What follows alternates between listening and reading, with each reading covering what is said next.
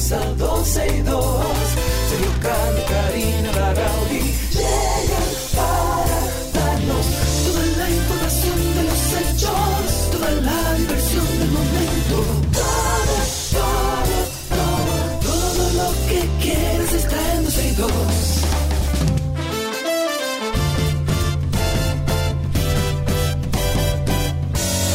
El reloj ya ha marcado las 12, comienza 12 y 2. Sergio y Karina Larrauri llegan para darnos toda la información de los hechos, toda la diversión del momento.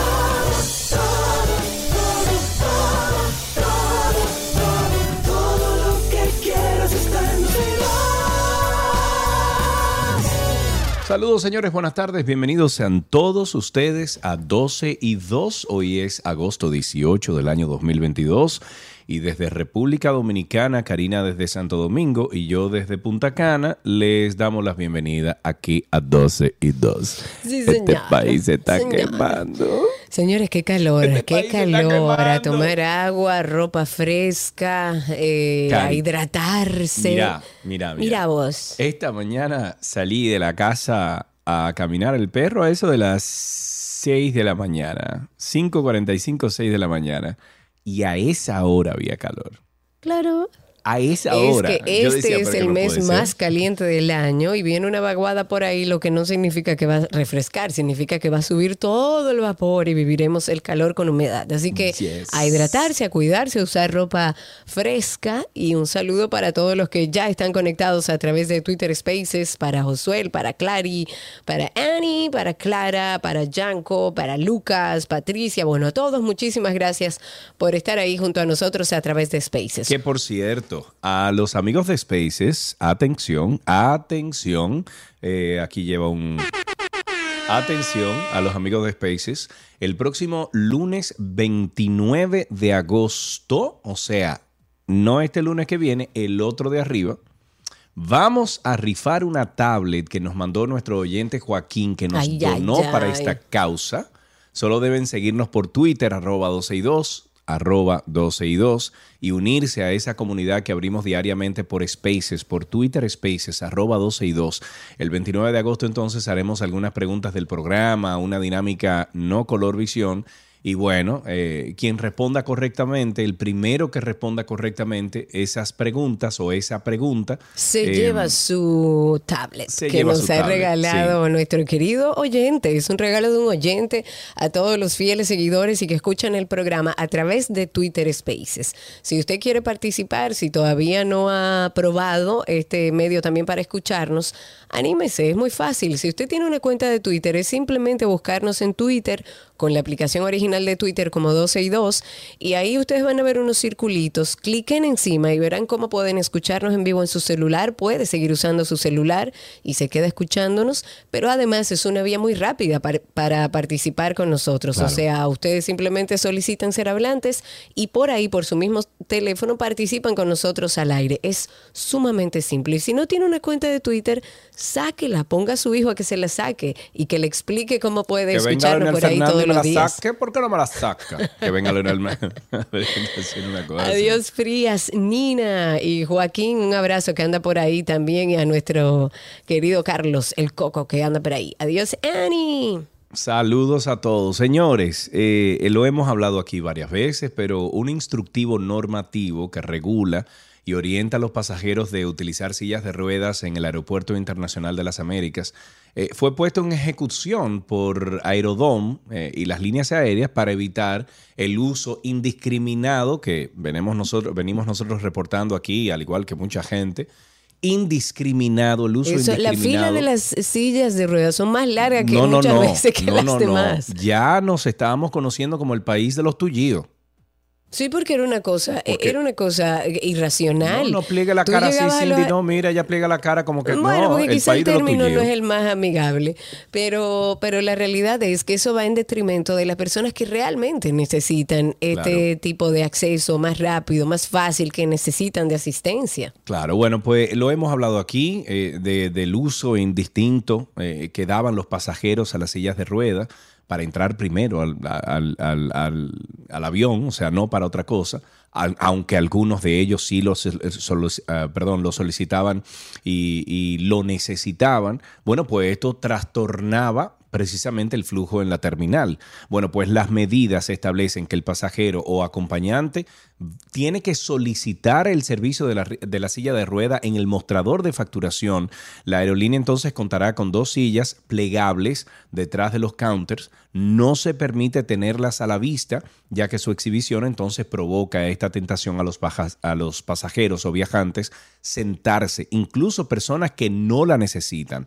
La aerolínea le proporcionará entonces una de las sillas plegables de las que dispone mientras ah, toma toda la documentación del pasajero y le factura. El personal entonces de la aerolínea avisará a Samsic, que es la empresa encargada de este servicio, Samsic así se llama, durante el proceso de facturación, mientras que para la solicitud de la silla, teléfonos habituales de Samsung o por el chat están disponibles para gestionar todo esto. En caso necesario, oigan, oigan bien esto, en ese tiempo el personal de la empresa acudirá entonces con una silla vacía recogida de los depósitos habilitados para ello, o sea, una silla de rueda vacía. El personal de Samsung no estará a la vista ni cerca de los depósitos de silla y no podrán ser llamados directamente por la línea aérea. Samsic sí dispondrá de supervisores por la zona a los que se les podrá solicitar la silla de forma directa. Yo diría, y me fuera un poquito más lejos, Karina, que la silla de rueda aquí en República Dominicana debe ser solicitada con una alguna receta médica firmada, Claro. con una silla, eh, perdón, con una fecha actual, o sea, así como tú y, y, Como tú Dios, sacas ¿no? un permiso para sacar un menor No. que tiene que actualizarlo cada vez que sale. Bueno, cuando usted vaya No, a salir, y si usted requiere el- de esto, Y no solamente el menor, un perro. No sé si tú has viajado con perro, Sí, claro, pero tú sí. tienes que sacar un permiso y tiene que estar al día. No puede estar, eh, no puede ser más viejo de un mes, viejo. una cosa así, exacto. O sea que yo creo que debe ir por ahí la cosa. Claro. Bueno, mandan a la cárcel a la estafadora de criptomonedas. Hay un juez de la Oficina de Atención Permanente en Santiago que acaba de dictar tres meses de prisión, esto como medida de coerción a la joven Sara Rodríguez Díaz.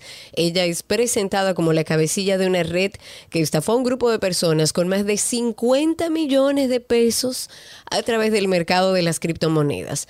Según lo que establece y, y lo que dice la solicitud de medida de coerción del ministerio, se dice que esta joven Rodríguez Díaz convencía a sus víctimas de realizar depósitos bancarios en efectivo, en pesos, eh, también en dólares y recibía desde 100 mil hasta 3.7 millones de pesos.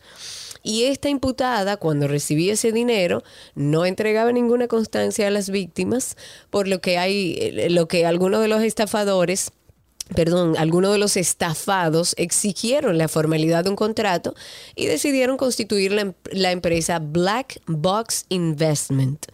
Ella utilizaba distintas maniobras fraudulentas para engañar a las víctimas para que entregaran altas sumas de dinero para supuestas inversiones en criptomonedas. Que señores, esta es la, modalidad más reciente de estafa. Si usted quiere invertir en criptomonedas, hágalo con acompañamiento, con una persona que sabe de eso, referida por Con alguien. una persona que usted conozca o fue Claro, referida, porque que a usted le así. duela o que fue Sí. referida por alguien cercano que le duela su dinero y su trabajo. Pero entre las muchas maniobras que hacía esta joven estaba realizar reuniones con las víctimas. Ella se reunía de manera virtual, también de manera presencial para, bueno, plantearles el negocio.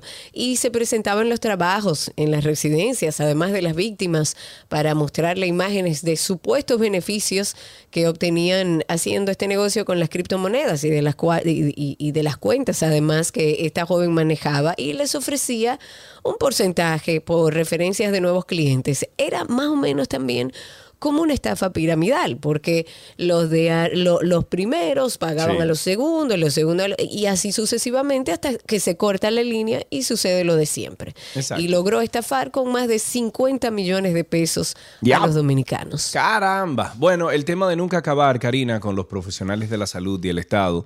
El presidente del Colegio Médico Dominicano, eh, Zenén Cava, niega que sean los profesionales de la salud quienes eh, torpedean, ¿verdad? Eh, eh, o, o interrumpen la implementación de la atención primaria, como afirmará el economista y experto en seguridad social Arismendi Díaz Santana. Cava acusó de bloquear la atención primaria al propio Díaz Santana, a quien define como un privatizador contumaz, y la administradora de riesgo de salud ARS. O sea, a los dos, ¿verdad?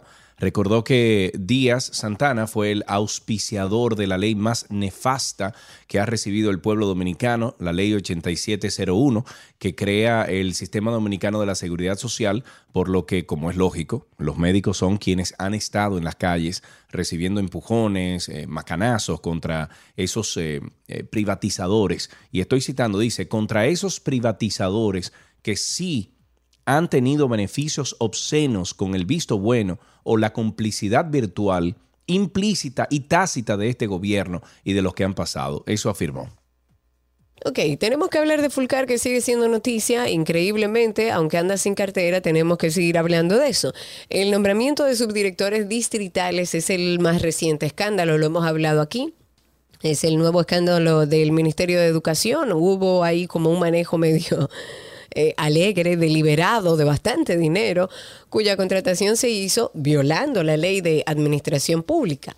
Pues estos nombramientos han provocado que una comisión de 136 directores y subdirectores distritales eh, desplazados denuncien lo que ellos llaman o consideran como una arbitrariedad por parte del ex ministro de Educación. El equipo de desclasificado con Adis Burgos recibió esta comisión y ha pedido al nuevo ministro de Educación, Ángel Hernández, dejar sin efecto una orden departamental que ordenó el mismo Roberto Fulcar. La designación de estos nuevos subdirectores no solamente contradice el manual operativo del Distrito de Educación, sino que va en contra de la ley. ¿Por qué? Porque nombró a 121 docentes en cargos que no existen. Es como que para que ustedes tengan una idea. Yo nombre a un nuevo empleado ahora en 12 y 2, Sergio y yo tenemos un nuevo empleado que se va a ser el encargado de cocina. Mm, Pero aquí nadie cocina. Ah. en este programa. Ah.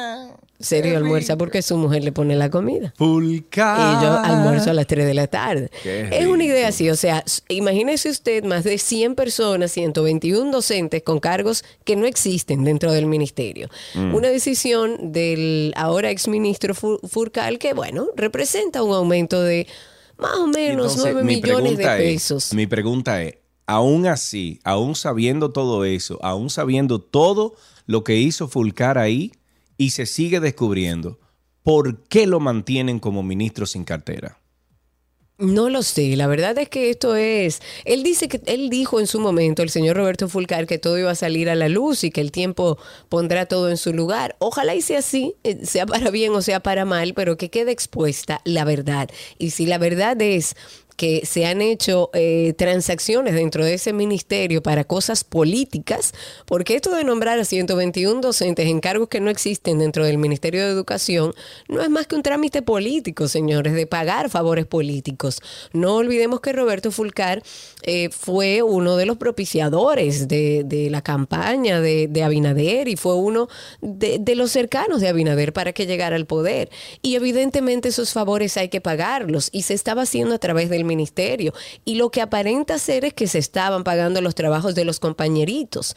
Eh, lo que sí es que esto es abrumador todo lo que ha pasado alrededor del Ministerio de Educación con un premio para el exministro de una de un, de un sueldo por trabajar nadie sabe en qué, quizás empiecen a hacer la campaña para la reelección del actual presidente de la República. Pero con la promulgación de la reciente orden departamental los actuales coordinadores curriculares se dan cuenta que han nombrado a nuevas personas para ocupar su cargo. La designación califica a los nuevos incumbentes como subdirectores. La sorpresa de las nuevas designaciones los han metido como un nuevo dilema y es por esta razón que se han visto en la obligación de solicitar alguna respuesta ante el Ministerio de Educación basándose en la resolución del Ministerio de Educación. Veremos cuáles son los resultados de todos estos procesos abiertos y de todas estas denuncias públicas alrededor del Ministerio de Educación. Yo tengo mucha fe en Ángel Hernández, por lo menos en lo que respecta, no a justicia, no a que se le dé seguimiento a nada de eso, pero por lo menos que se le preste una real atención a la educación y que no utilicen ese ministerio para pagar favores políticos. Mira, eh, íbamos a establecer una conversación con nuestro amigo Joel Anico, lo vamos a llamar un poquito más tarde, eh, porque, bueno, tengo que conectar el teléfono vía Ethernet, es una cuestión técnica lo que tenemos aquí. Mientras tanto, mientras tanto, eh, sí, pero es que no, bueno, si lo quieren sacar en Spaces, mira a ver. Eh, mira a ver si tienes a Joel ahí, Karina. Déjame buscarlo, Joel, si me levantas la que levanta la manito, manito. Bueno, puedo va- vamos mejor. a ver. Bueno, en lo que entra Joel entonces, eh, a sus eh, nos estamos uniendo a una triste campaña y le contamos un poquito. Eh, esta persona tiene 98 años de edad, es la señora Ramona, fue golpeada, violada por un hombre que entró a, a la humilde vivienda en la que reside. Esto fue alrededor de las 2 de la madrugada. La anciana que, bueno, mostró estos moretones ocasionados por su verdugo en el rostro, entonces está narrando eh, está narrando con el alma destrozada que aguantó las ganas de gritar, pero que tenía miedo de que fuera peor. Añade que sangraba de su parte íntima cuando su hija la encontró llorando en la casita prestada en la que vive, la cual no, cuesta, no cuenta con ningún acceso a un baño digno, una cama cómoda. Bueno, ya ustedes se imaginan esa, esa escena triste y desgarradora. Y tras dar a conocer la- esta noticia, la trágica noticia, pues los amigos de John Péame eh, piden ayuda para recaudar 350 mil pesos y así poder mejorar las condiciones de la vivienda y facilitarle atención médica digna a Ramona. Si usted desea participar en esta causa, usted puede hacer sus donaciones en las siguientes cuentas bancarias en el Banco Popular. Miren, no la voy a leer porque definitivamente si usted entra a nuestro Twitter, vamos a ver cómo lo tuiteamos, Cindy o, Rafael o, o Luisa, si está escuchando, eh, que entren ahí porque tenemos tres cuentas. Hay una en el Banco Popular, hay una en el BH de León y hay otra en Banreservas. Y más info, usted puede entrar entonces a un link que le vamos, un enlace que le vamos a compartir a todos ustedes. Pero ya saben, eh, esto es para ayudar a Ramona. Ya saben ustedes que, que fue violada, golpeada, es una señora de 98 años. Por favor, entren a esas cuentas y donen lo que sea eh, para llegar a esta, mm, a esta meta de 350 mil pesos para mejorar las condiciones de vida de, de esta señora. Eh, también mañana, ya viernes, sale nuestro nuevo episodio de Karina y Sergio After Dark. A las 7 de la noche ya estaríamos publicando, como todos los viernes, un nuevo episodio. Mientras tanto, escuchen ustedes, porque en el más reciente estábamos hablando sobre orientación sexual y la identidad de género. Desde siempre la sexualidad, la orientación sexual y la identidad de género han sido unos temas de los que aún, y es lamentable, no se habla abiertamente. Y es por esto que en este episodio de Karina y Sergio After Dark queremos hablar sobre cómo funciona la orientación sexual. La orientación sexual es la preferencia que tiene una persona por la atracción que sienta romántica, sexual, carnal hacia otra persona. Quisimos hablar de la forma más natural posible sobre este tema para de alguna forma llegar a un punto medio donde podamos por lo menos abrir una conversación saludable. Siempre he leído que no hay una preferencia sexual, sino estás atraído sentimentalmente por alguien de tu mismo sexo y que quieres llegar a establecer una relación. Porque una cosa es, vamos a decir que la atracción carnal y otra es la espiritual. Lo que sentimos lo sentimos más que todo por nuestra historia. ¿Cuáles son los elementos que nosotros hemos integrado para que me guste una persona, más no necesariamente para que me guste un género en específico? Karina y Sergio. After Dark. Pueden encontrarnos a través de todas las plataformas de podcast. Nos encuentran como Karina y Sergio After Dark. Y si usted no ha escuchado nunca un podcast, la idea es fácil. Usted entra a Google en su buscador, el que usted usa, y pone Karina Larrauri Podcast o Sergio Carlo Podcast, y ahí le va a aparecer. Usted clica en uno de esos episodios, se suscribe, le pone la campanita para que le avise. Y si puede comentar y dejar cinco estrellas, pues maravilloso. Mejor aún, porque de esa forma puede llegarle el contenido a otras personas que buscan este tipo de información alrededor del tema de salud mental y de bienestar. También tenemos nuestra cuenta de Instagram, Karina y Sergio After Dark. Este viernes estrenamos un episodio donde hablamos del grooming. Esto a propósito del caso de Andrés Castillo, del caso que está sonando en medios de comunicación en torno al acoso, a la tentativa de rapto y a todo lo que sucede en el mundo digital alrededor de esta situación. No se lo pierdan, esto es este viernes a las 7. Ya tenemos a Joel Anico a través de Twitter Spaces. Joel, por favor, habilita tu micrófono y así podemos escucharte al aire. Les voy diciendo, Joel Anico, bueno, presentador dominicano, eh, lo conocemos muchísimo de muchos años. Él ha emprendido en una travesía de nada más y nada menos que 2.500 kilómetros en bicicleta desde Nueva York hasta Miami con dos propósitos. El primero, un tema personal, familiar, eh, que él se limita a contar en sus redes sociales. Y segundo, convertirse en la primera persona que haya hecho este recorrido en bicicleta completamente solo y habiendo documentado por completo para la plataforma digital alguna. Eh, déjeme decirle que Joel estuvo investigando y lo he visto porque estoy siguiendo su trayectoria ha ido investigando de quién ha hecho esta hazaña en bicicleta, de la forma en que lo está haciendo él, y parece que no hay nadie. Y lo tenemos entonces a través de Twitter Spaces para que nos cuente un poquito más sobre este, esta hazaña de, de esta travesía de 2.500 kilómetros en bicicleta desde Nueva York hasta Miami. Joel, ¿estás ahí? Sí, hola Sergio, Karina, ¿cómo están ustedes? Molto bene, cuéntanos Joel cómo ha sido todo este trayecto, háblanos un poco de tu experiencia y de lo que has logrado hasta hoy. Bueno, esto ha sido una completa aventura, una completa experiencia. De hecho, eh, hasta ahora en lo que tiene que ver conmigo y temas de viajes, ha sido la mejor experiencia de mi vida, la más exigente también. Claro. Eh, incluso cuando, cuando comencé yo sabía que iba a ser difícil, sabía que iba a ser exigente para mí físicamente, pero ya luego que comencé a dar pedales fue que me di cuenta qué tanto. ¿No te preguntaste, Joel, en algún momento en qué lío me metí? ¿Qué es esto? varias veces, varias veces. Y- Claro. y, y he tenido, y he tenido varios sonsacadores en el camino que me han dicho, pero vamos a montar la bicicleta en el carro y vamos a llevarte hasta Washington por lo menos. Pero ¿cuál ha sido o qué ha sido, Joel, lo más difícil en este trayecto? ¿Qué sientes tú que ha sido lo que quizás en algún momento te ha hecho pensar, déjame yo dejar esto hasta aquí? Eh, bueno, honestamente, y lo que, lo que más me ha agotado también, que es el tema, yo he tenido más agotamiento mental y emocional que físico en realidad, y es por el hecho de estar constantemente pensando en el tema de, de, de los fondos para cubrir el lugar a donde yo voy a llegar cada día Claro. a, a descansar, a bañarme, a, a- a empezar la labor de, de trabajo de edición de, de los videos, continuar con la reestructuración de la ruta que casi siempre he tenido que reestructurarla cada dos o tres eh, pueblos o ciudades que atravieso. Y eso ha sido un tema constante. eh, Claro. que me ha quitado mucho el sueño, tú sabes, pero poquito a poquito Dios ha ido como poniendo a las personas indicadas en el camino.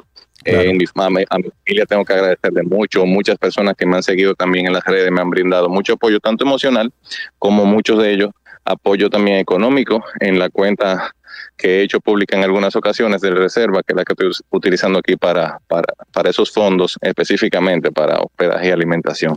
Esa ha sido la parte más complicada y el tema también eh, bueno, me pasó cruzando la frontera de Carolina del Norte hacia Carolina del Sur, que ahí inexplicablemente, no sé por qué, al lado del letrero del límite yo me desmoroné, Oh, Arran- arranqué, arranqué a llorar, o sea, me vinieron como mis hijas, mi hijo a la eso cabeza, pasa. el tiempo que tengo fuera del país, tú sabes, entonces A ahí mí me pasó guardando la distancia, guardando la distancia, a mí me pasó en la loma del arrepentimiento allá en el pico. Eso Yo arranqué a llorar y yo no sabía por qué era. Y yo, ¿qué es esto? Pero con hipigo y todo. Eh, sí. El tema mío no era de que por cansancio ni que tú sabes, No, pero me es la introspección, es el tiempo de pensar en uno, en, en- en lo que ha hecho en la vida. Yo creo que eh, es el tiempo que te da ese trayecto de, de hacer ese proceso de introspección. Eso, eso, eso es así. A ese punto ya yo estaba completando exactamente la mitad del recorrido, 1250 kilómetros aproximadamente. O sea, ya ahí empezaba eh, el conteo regresivo hacia el kilómetro cero, Dios mediante. Que de hecho hoy estoy en mi trayecto entre Florence, que es la ciudad de donde arranqué hoy, hasta otra que se llama Manning, que tiene una diferencia en distancia de 85 kilómetros. Sí. Y ahí voy, avanzando poquito a poquito hacia el sur. Joel, pero, pero en el, o sea, hablamos de, de- los retos. Sin embargo, me interesaría saber también qué has aprendido. O sea, cuáles son eh, esas fortalezas que tú has aprendido o has identificado eh, que tú tienes o que tiene la gente en tu trayecto hasta ahora. Mira, eh, en, en términos personales,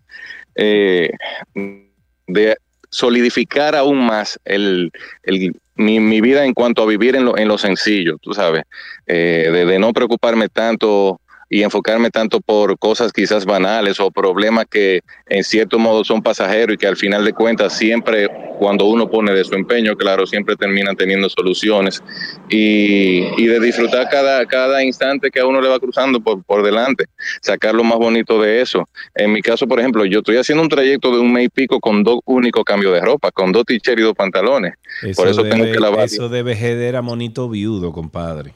No, serio, no, yo todos los días yo me pongo a lavar mis ropas, si hay lavadora en el hotelito, me quedo, lo lavo ahí, la atiendo en la misma habitación, muchas de las veces no termina secándose al otro día, o sea que tengo que fajarme con un blower a darle calor ahí. Mira, eh, Joel, ¿y cuántos kilómetros tú haces más o menos por día? Ah, yo he estado haciendo un promedio de entre 60 y 85, 90 kilómetros diarios. Hoy me tocan casi 90. Hoy te tocan casi 90. ¿Y en ese trayecto tú haces paradas para alimentarte o es una ruta completa y vas alimentándote en el camino? Eh, últimamente, en las últimas cinco o seis rutas, yo diría, he estado haciendo menos paradas porque ya como que yo nunca he hecho ciclismo. Esta es la primera vez que yo me encaramo de No que a puede ser montarme. de 0 a 100. Así mismo es. Para que tú tengas una idea ahí, Sergio, yo tenía un mes y medio en Nueva York antes de comenzar haciendo unos trabajos, unos videos y eso.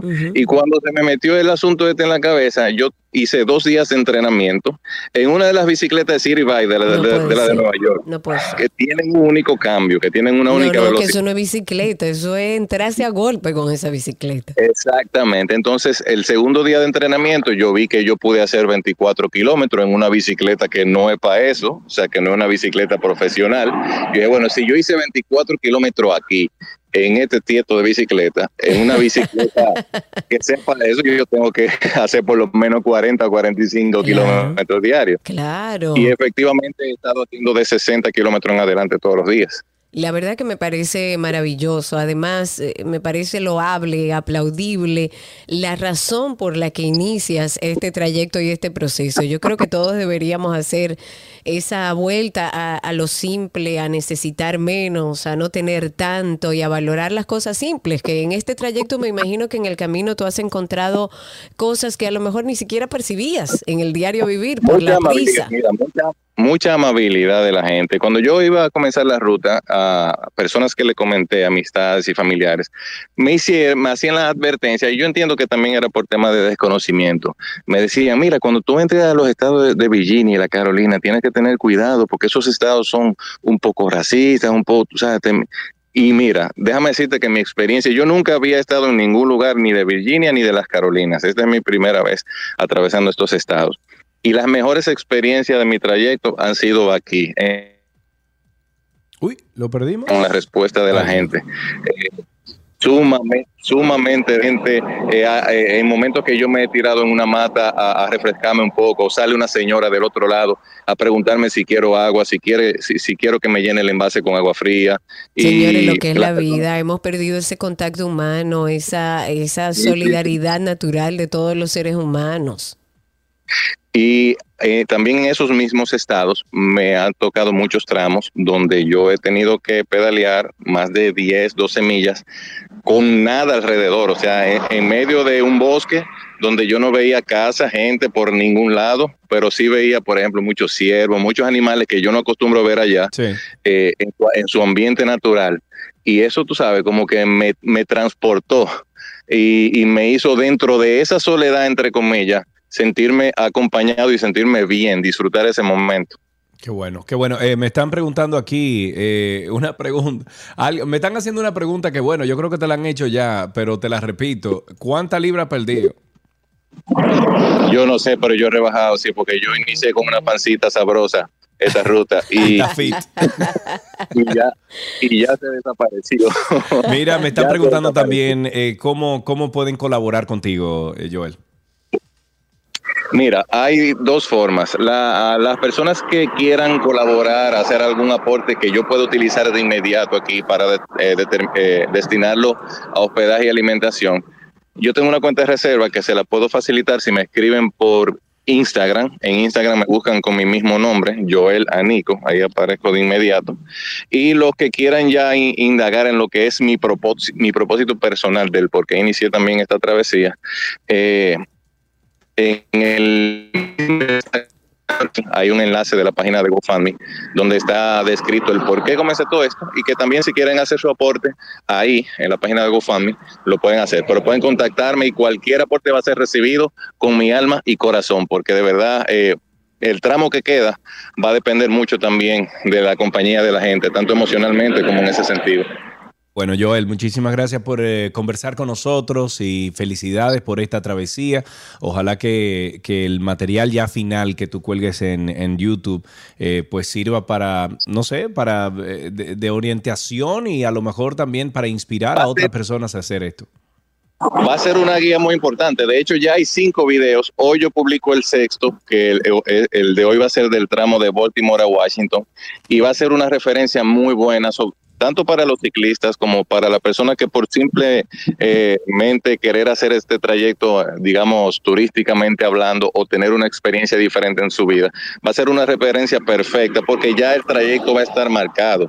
¿Tú me entiendes? Sí. Y los videos también en temas de lugares donde hospedarse, qué se van a poder encontrar en cada uno de esos tramos. Todo eso lo van a estar viendo en los videos en mi canal de YouTube que me encuentran como viajerillos. Bien, excelente, Joel. Muchísimas gracias. Eh, la cuenta personal de Joel es arroba Joel Anico. Joel Anico está haciendo esta travesía de 2.500 kilómetros en bicicleta desde Nueva York hasta Miami. No es ciclista, es una persona común y corriente como cualquiera de nosotros. Claro, Eh, que andaba en una búsqueda Exacto. interna. Él, oye, él va a salir fortalecido de Claro eso, Karina, porque sí. cada vez que uno emprende eh, una, una travesía o, o- o un, un camino como ese, y óyeme, uno se encuentra. Yo, por ejemplo, he Claro, subido porque es al tiempo Pico para el aquí y Duarte. el ahora. Te da tiempo a pensar en cosas que el diario Claro. vivir no te lo permite. Yo he subido al Pico Duarte, qué sé yo, 12, 10, 12, 15 veces. Y recuerdo en esa misma subidita del arrepentimiento, Ay, sí, yo Ahí es que uno dice, ¿qué yo hago aquí? Comienza entonces a crear nuevas conexiones en ese cerebro. Sí, para ver qué es lo que, cómo es que uno va a salir. Y la única salida es para arriba. Y ya, olvídese. Claro, felicidades a Joel. Desde aquí nuestro apoyo y que salgas fortalecido de todo este trayecto. De esta manera iniciamos 12 y 2. Recuerden que estamos en vivo a través de Twitter Spaces. Nos encuentran en Twitter como 12 y 2. Ya regresamos con más. Nuestro cafecito de las 12 llega a ustedes gracias a Café Santo Domingo, lo mejor de lo nuestro.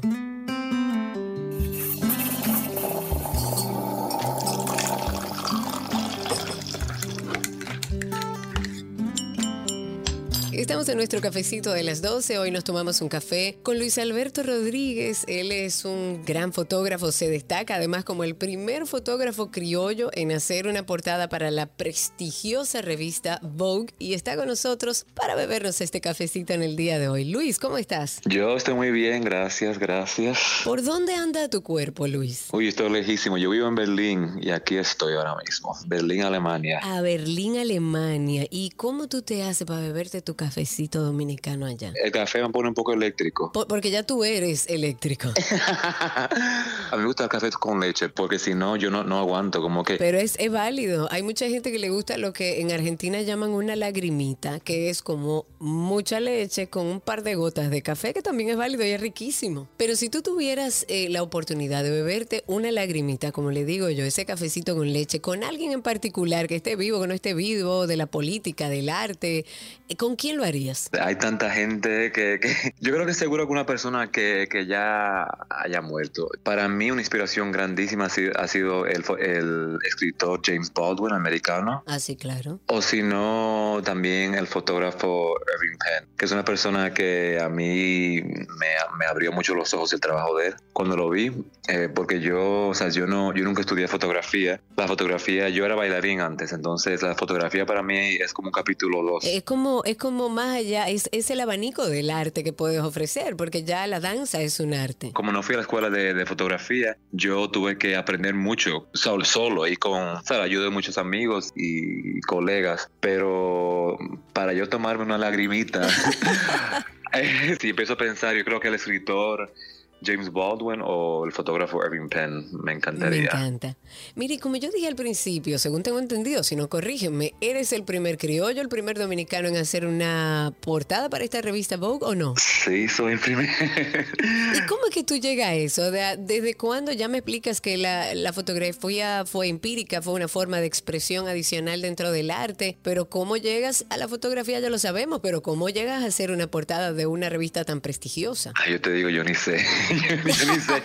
No, lo que pasa es que mi jornada con todo esto de la fotografía ha sido bastante, no es muy convencional, porque yo, o sea, yo no estudié fotografía ni nada. Yo era bailarín contemporáneo y eso fue lo que he hecho mi vida entera desde que tenía 11 años. Yo bailé profesionalmente por 15 años y la fotografía llegó a mí como, no sé, yo lo tenía como un hobby. Como un hobby, exacto, inicialmente. Sí, como un hobby, entonces yo empezaba a poner las fotos ahí. Yo tenía un, un Tumblr antes y yo cuando estaba en la compañía de danza hacíamos giras entonces yo me pasaba el tiempo cuando tenía una pausa tomando fotos de gente en la calle y, y esas fotos yo las ponía en el Facebook y en el Tumblr entonces como que la gente como que no sé como que reaccionaba bien. Y yo o sea yo no tenía ningún plan porque como te digo que me pasé la vida entera con la danza era como mi identidad. Entonces ahí empecé. Yo llevo muchos años muchos años en Europa. Entonces antes de estar aquí yo vivía en Suecia. Me mudé a Berlín porque necesitaba una pausa de la danza. Y aquí estaba completamente perdido. Y ahí de, un de una manera u otra empecé más con la fotografía y, y tenía mucha gente que me apoyaba, mucha gente que tenía, sabes, que tenía mucha experiencia mayor que yo. Y me apoyaban mucho. Entonces ahí yo tenía el, el plan de cómo empezar con,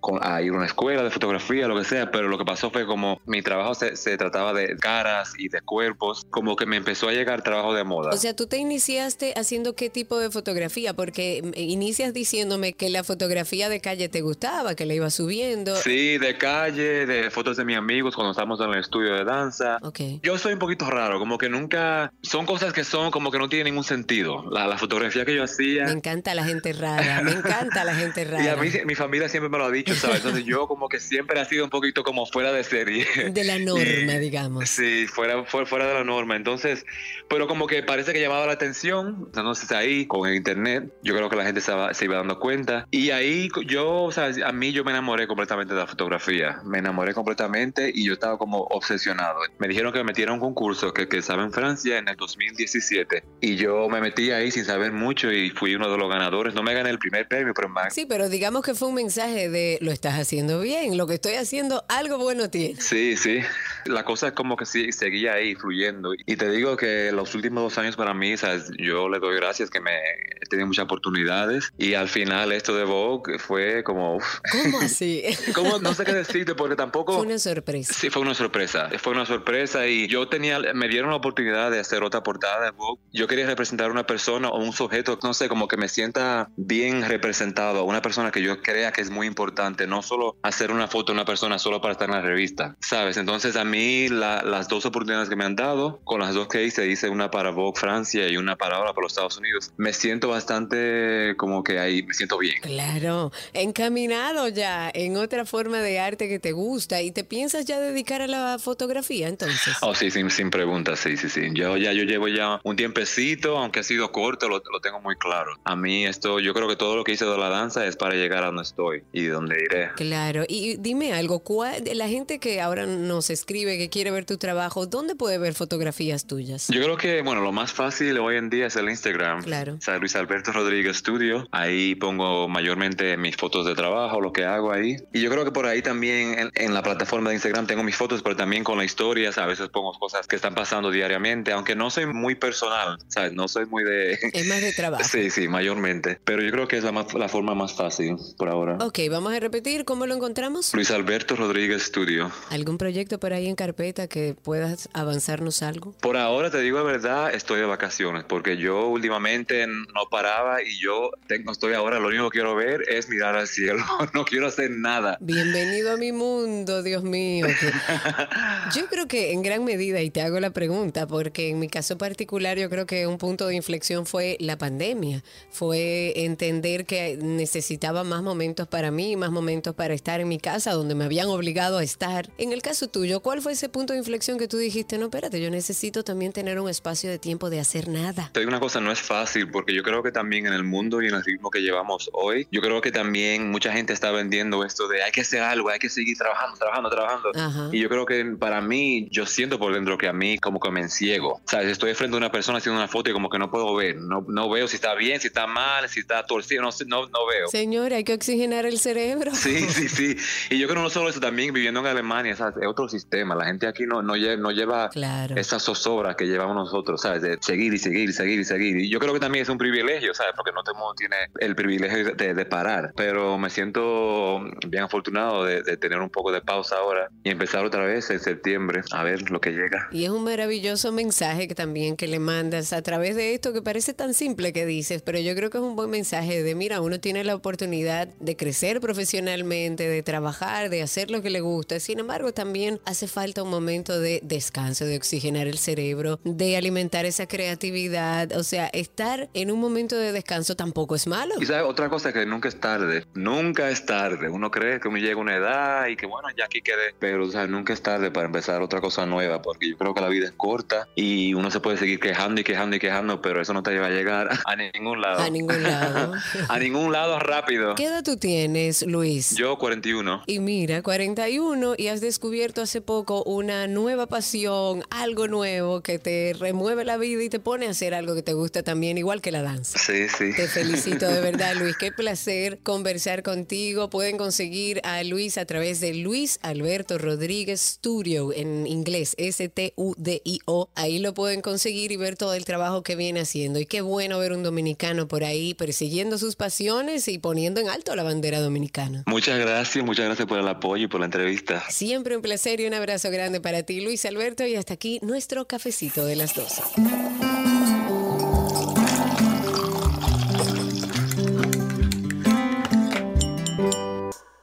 Amigos míos, eh, lo mejor de la web llega a ustedes gracias a Aeropack Mi Courier y gracias a Altis. Cámbiate a Altis y llévate tu plan Pro por solo 749 con 50 centavos por seis meses, con 20 gigas de data, todas las aplicaciones libres, roaming incluido a 50 países y más.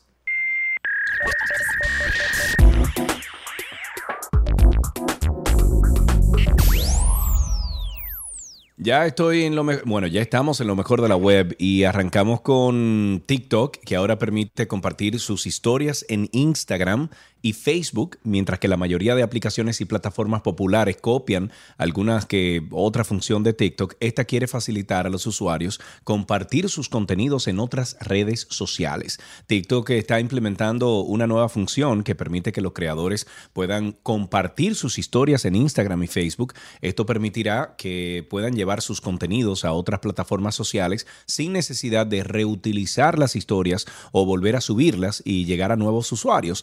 Eh, hasta el momento TikTok permite compartir estas historias creadas con otros amigos dentro de la aplicación, así como la posibilidad de guardarlas en el dispositivo, cambiar opciones de privacidad, por ejemplo, o eliminarlas, pero a partir de esta actualización los usuarios verán nuevas opciones para compartir las historias en diferentes plataformas sociales como Instagram, Facebook, Reddit, etc. Hay unas cuantas más. Una dinámica que solo funciona con las historias de TikTok y que no puede aplicarse con todos los videos publicados, pero ya lo están aplicando para todos. Y bueno, tenemos noticias. En la línea está el sureño Francisco José Díaz, que anda por el este. Él es gerente de proyectos de Aeropac. Francisco nos trae la buena noticia de que Aeropac llega a Punta Cana. Hola, Francisco. Así es. Hola, hola, ¿cómo estás, Karina? Todo en orden por aquí. Cuéntame, ¿cómo va eso allá con la nueva sucursal de Aeropac en Punta Cana? Sí, mira, hoy estamos dando apertura a nuestra nueva sucursal, que nosotros le decimos terminal, en San Juan Shopping Center, en el downtown. Y tenemos sorpresas, tenemos un 30% de descuento en la tarifa para los clientes de esta terminal. Wow. O sea, Sergio, Oh, tú que pero retiras tus paquetes con para nosotros, allá. vas a tener un Sí, des- sí. sí. Bueno, yo, Sí. yo tengo ya información eh, muy secreta, Francisco, de que yo voy a ser el primer cliente aquí en. Punta Cana en retirar eh, un paquete esta tarde, cuando yo vaya después de las 5 de la tarde, que ustedes tengo entendido que tienen, eh, a, a razón de la celebración de esta, de, de- de Sí. abrir esta terminal, ustedes tienen un evento ahora hasta las 3 de la tarde, creo que es, desde las 11 de la mañana, y tienen otros de 5 a 7. Yo voy al de las 5, porque Sí. ahora mismo estoy al aire. Sí. Desde las 11 de la mañana tenemos el evento, tenemos DJ, tenemos Brindy con Canita y vamos a tener en la tarde con Aperol Spirits, o sea que te va a tocar a ti eso y una picaderita. Y sí, efectivamente, tú al parecer estás bien pegado, vas a ser el primer cliente, te transfirieron tus paquetes para acá y sí, nos vas a dar ese honor de retirar por pero- acá. Sí, sí, sí. Yo, yo encantado. Otra cosita. Eh, una cosita, sí, ahí va eh, con esto. Dímelo. Cu- Cuéntanos un poquito de la terminal, o sea, cómo funciona, hay parqueo, eh, está bien ubicada. Cuéntanos acerca de la logística eh, ya práctica de, de la terminal. Está súper ubicada. Eh, me imagino que la gran parte de las personas saben dónde está el San Juan Shopping Center. Es como una ubicación excéntrica.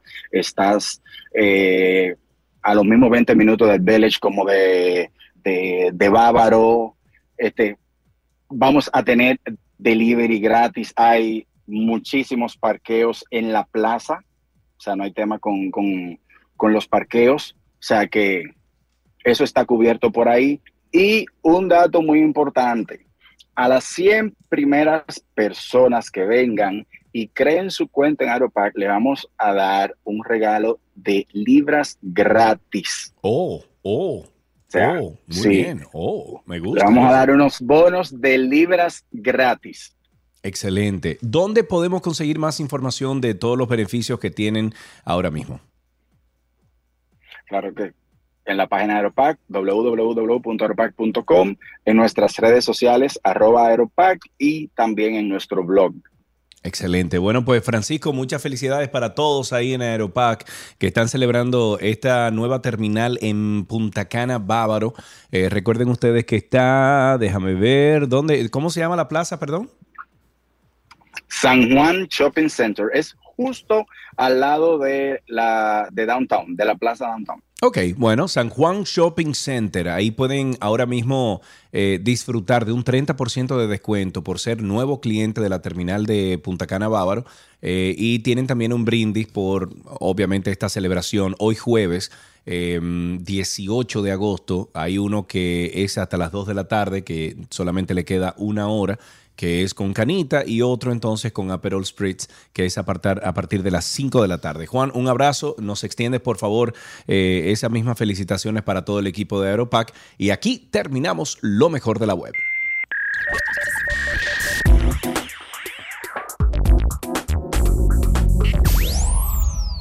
Las noticias deportivas llegan a ustedes gracias a Vita Salud, la tienda de las vitaminas y la nutrición deportiva, y gracias a Gatorade, la fórmula original.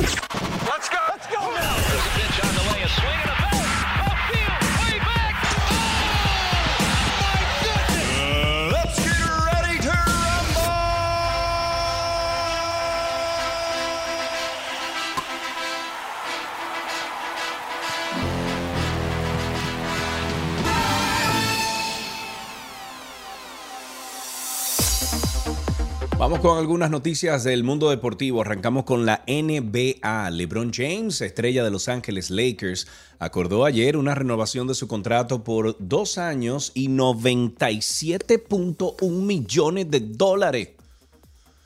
¡Uy! Caramba. James, 37 añitos, se quedará en los Lakers al menos hasta el 2024 y su contrato incluye una opción para hasta la temporada 2024-2025. Su anterior acuerdo expiraba en el 2023 y le garantizaba un sueldo de 44.5 millones de dólares. en el 2021-2022, LeBron cuatro veces campeón de la NBA fichó eh, por los Lakers en el 2018 y fue campeón en el 2020 en la burbuja de Orlando, cuando eso, bueno, cuando estábamos en pleno COVID.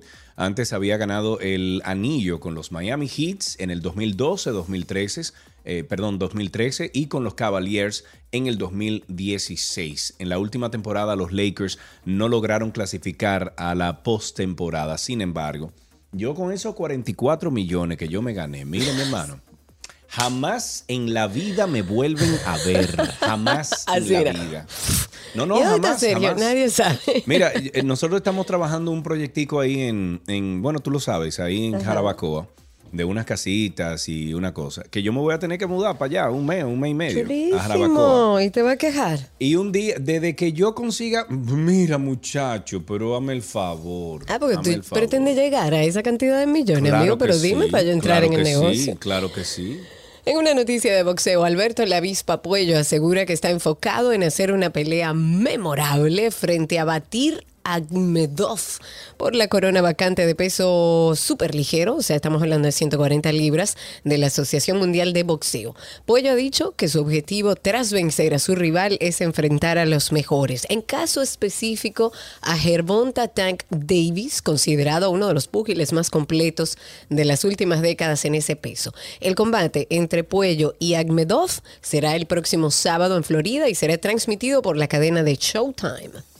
En otra noticia, esta de tenis, el dominicano Nick Hart no pudo ir más allá. perdón, de la segunda ronda de sencillos del RD Open 2022 tras caer en sets corridos 6-2, 6-4 ante el argentino Tiago Agustín Tirante.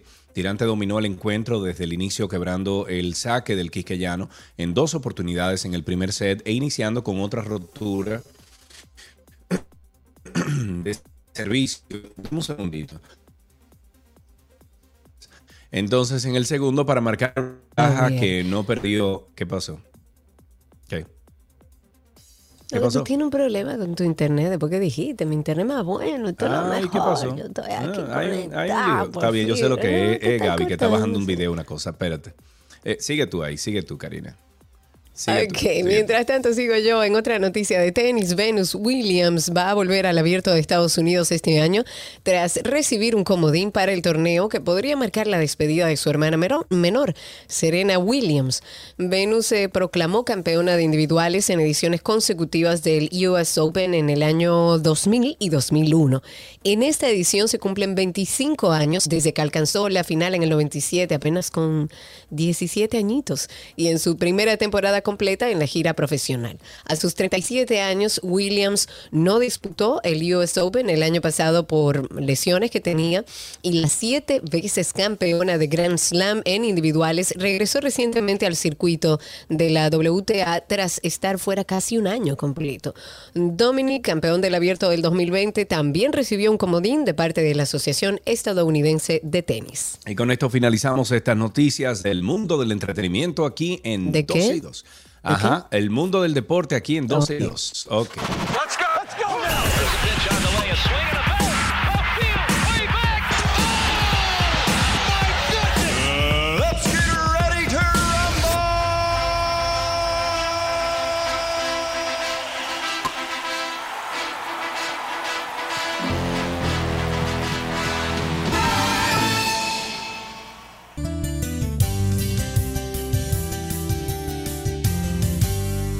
Esta es una conversación interesante porque tenemos en la línea a Raúl Fernández. Él es gerente de negocios leasing del Banco Popular y bueno, nos habla sobre qué, de qué se trata el leasing popular. Raúl, muchísimas gracias por estar con nosotros, amigo. Muy buenas tardes, eh, Karina, Sergio Carlos. Eh, gracias de verdad por la invitación y para nosotros es un enorme privilegio eh, compartir con ustedes y tener la oportunidad de conversar con esa audiencia que ustedes tienen. Qué bueno, para nosotros también. Raúl, ¿de qué se trata esto del leasing popular para que la gente se edifique un poquito? Mira, el leasing es una modalidad de financiamiento que le puede ser muy útil para los empresarios industriales por un tema impositivo, por un tema fiscal, porque tiene una serie de, de ventajas fiscales. Y con esta modalidad de financiamiento, con este esquema, los empresarios pueden financiar todo lo que sea adquisición de, equipos, todo tipo de vehículos de motor, maquinaria, paneles solares, eh, es decir, prácticamente casi todos los activos de su empresa. Ok, entiendo. Y, y esto es para todo tipo de empresa, esto es para un nicho en específico, ¿cómo funciona? Bueno, es para todo tipo de empresa siempre y cuando eh, tribute. Hay algunas empresas que por su configuración, como están constituidas, son instituciones sin fines de lucro. En este caso, eh, digamos, no aprovecharían ese beneficio fiscal.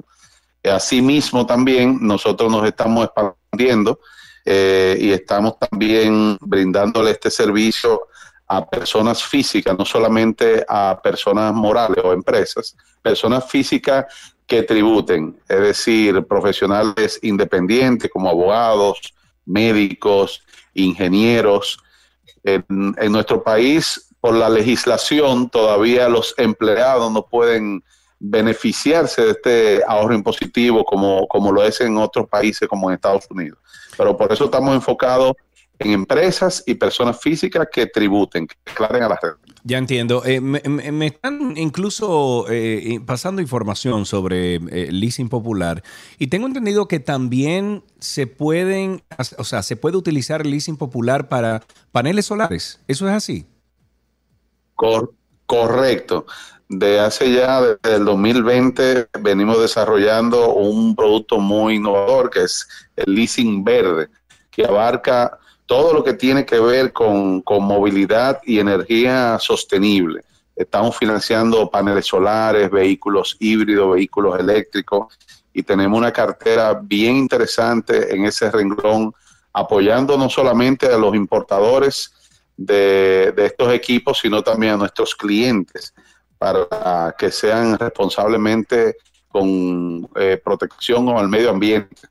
Claro, eh, eh, en el caso de, por ejemplo, los paneles solares o los mismos vehículos eléctricos, ¿cuáles son por arribita? Porque entiendo que deberían de haber más, pero ¿cuáles son los requerimientos eh, de parte del cliente para que pueda entonces entrar dentro del leasing popular?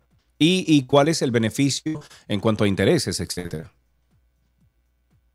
Bueno, lo interesante, contestando a tu segunda pregunta, lo interesante de este producto es que nosotros le podemos transferir los beneficios de la, de la ley de energías renovables, lo- me refiero a los beneficios fiscales, que lo pueda aprovechar el cliente, y asimismo también que pueda aprovechar los beneficios fiscales que en sí mismo ofrece el financiamiento del leasing. Entonces, los requisitos, básicamente, eh, nosotros le solicitamos toda la documentación de la empresa, eh, documentos eh, legales, eh, eh, estados financieros, básicamente eso. Regularmente son clientes nuestros ya del popular y muchas veces Sí. cuentan con toda esa documentación. Ok, ya entiendo. Bueno, pues yo creo que lo que hay que hacer aquí, Raúl, es eh, darle a nuestros oyentes una forma de contacto directo con, con Leasing Popular. No sé si a través de la misma página del Popular o, o la- las redes sociales, por donde uno puede conseguir más información que uno pueda leer.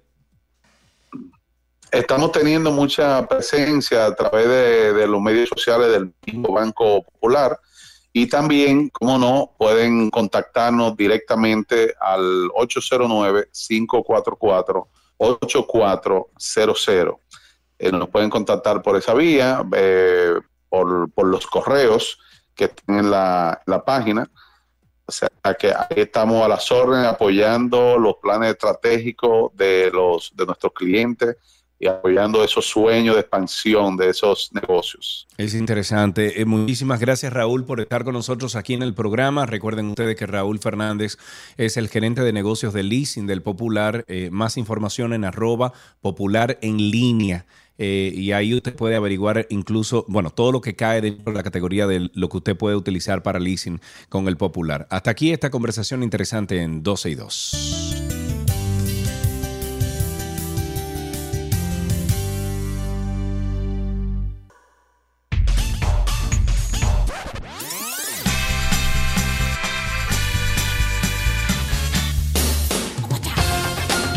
Bienvenidos a nuestra canción del recuerdo. Como siempre, una vuelta al pasado, a la música de otro tiempo. Hoy nos vamos a tomar un ticket al año 1986, cuando Madonna lanzó la canción Open Your Heart.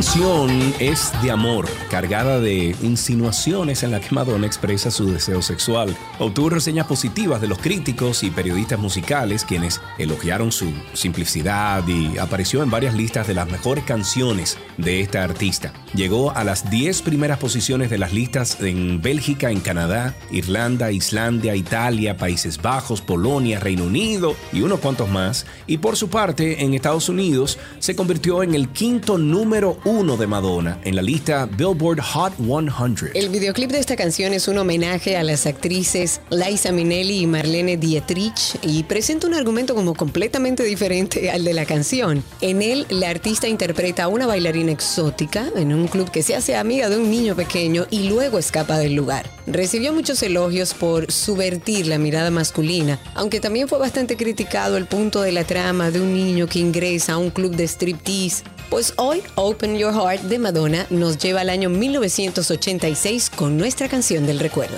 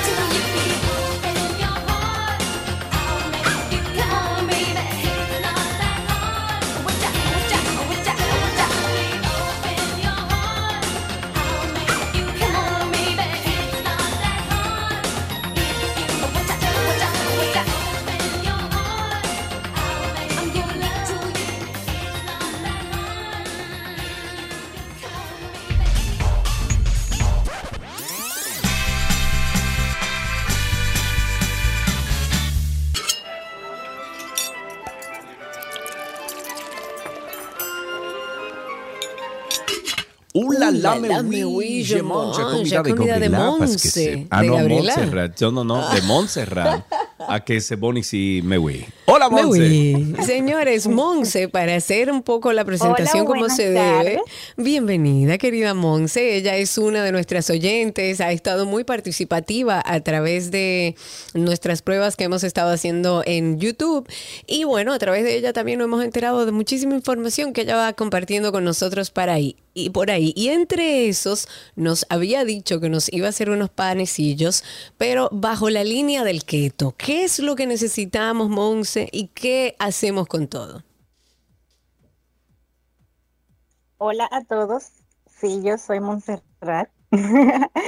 Pues, pues bien, entonces em, vamos a seguir la misma línea de ayer que empezó Gabriela y vamos a hacer unos hot pockets con una masa muy parecida a la que ella hizo ayer, pero yo por lo general utilizo harina de coco, por lo que eh, la, la masa va a ser un poco diferente porque la harina de coco es Claro. bastante cara y no todo el mundo puede comprarla. Entonces, para que hagamos la receta, vamos a necesitar los ingredientes. Dos tazas de queso mozzarella rallado. Yo prefiero comprar el bloque y rallarlo, porque el queso mozzarella que viene rallado ya tiene un, aña- un añadido que es por lo general almidón o un poquito de tapioca. Ok, que es yuca. Entonces, em, con, sí, exacto. Continuamos. Media libra de embutido cárnico del que tengas en tu casa. Puede ser jamón serrano, puede ser jamón normal, de cual, de cual sea. Un huevo fresco. Digo que fresco porque el huevo viejo por lo general trae un poquito de agua y te puede aguar un poco la mezcla y entonces tienes que hacer otro procedimiento. ¿Y cómo sabemos, Monse, si es nuevo, una si es viejo, si este se puede usar o no? Bueno, porque por lo general, antes de utilizar un huevo, Karina, lo ponemos en un cu- cuenquito y vemos la cantidad de agua que tiene por dentro. Si, Perfecto. eh, si lo ponemos en el cuenquito y el huevo te parece que está aguado, es un huevo viejito y no hay ningún problema. Simplemente lo que tenemos es que modificar la receta y ponerle un poquito más de harina de coco. Simplemente. Ajá. Una cucharada de polvo de hornear, cinco cucharadas de harina de coco y si usas otro tipo de harina, pues entonces tienes que doblar la cantidad, porque la harina de coco sabemos que es bastante absorbente. Vamos a necesitar albóndigas de un tamaño medio y salsa de tomate para el relleno o para acompañar los hot pockets. Ok. Entonces, la preparación, vamos a poner en una sartén a calentar. Yo prefiero utilizar la sartén y no el microondas, porque no todo el mundo sabe utilizar el microondas. Claro, lógico. Entonces, em, digo, el uso correcto. Todo el mundo sabe prender y la- darle al botón, pero el, uso correcto del microondas no todo el mundo lo sabe. Voy a, poner en mi sartén a fuego bajo mi, mi queso mozzarella y lo voy a derretir. No me puedo descuidar porque no quiero que mi queso se queme. Le voy a poner por lo menos cuatro cucharadas de harina de coco y voy a mover. Cuando todo esté integrado, si veo que le hace falta otra cucharada, pues entonces se la pongo. Integrado todo esto, le agrego el huevo y el polvo de hornear. Entonces, cuando yo agregue el huevo, es que me voy a dar cuenta si mi masa necesita otra cucharadita extra de harina de coco. Aunque sea la misma marca de harina de coco, no todas absorben igual. Las recetas keto, por eso que mucha gente se, se le hace difícil porque es que no todos los ingredientes te salen de la misma forma. Claro. Bueno, pues entonces cuando tengas tu masita que debe estar blanda pero con consistencia, entonces la vamos a llevar a la meseta sobre un papel de esto de repostería que se llaman parchment paper. Claro. Y entonces la vamos a aplastar. le vas a dar un grosor de 3 o 4 milímetros y le vas a dar la forma que tú quieras. Puede ser cuadrada, puede ser redonda, como tú quieras. Le das la forma y le vas a poner adentro la albondiguita con un poquito de salsa, porque la, la- la masa keto no quiere nada que ver con humedad. Entonces le vas a poner un poquito solamente de salsa y un poco de, del, del embutido que tú tienes. Vas a cerrar el bolsillito y lo vas a poner en tu bandeja en lo que haces los demás.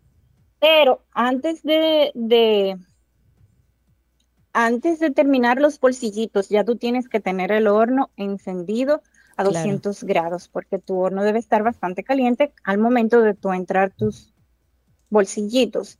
Cuando termines todos, entonces los llevas al horno en la bandeja del medio, preferiblemente, porque las estufas que tenemos aquí en República Dominicana, todo el mundo, por lo general solamente te dan fuego desde abajo.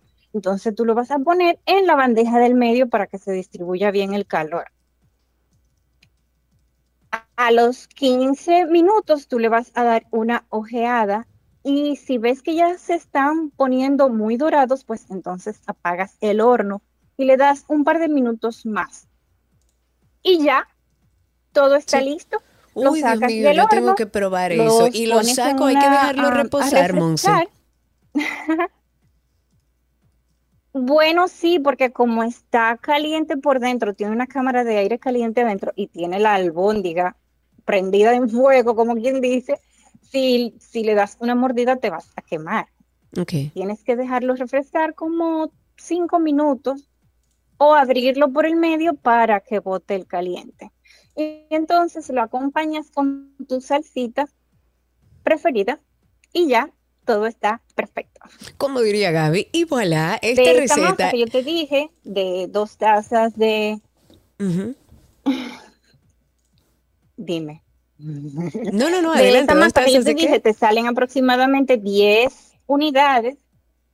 De la masa que te dije, de, de dos tazas de, de queso mozzarella, te van a salir aproximadamente 10 pockets, dependiendo del tamaño que tú lo hagas, claro está.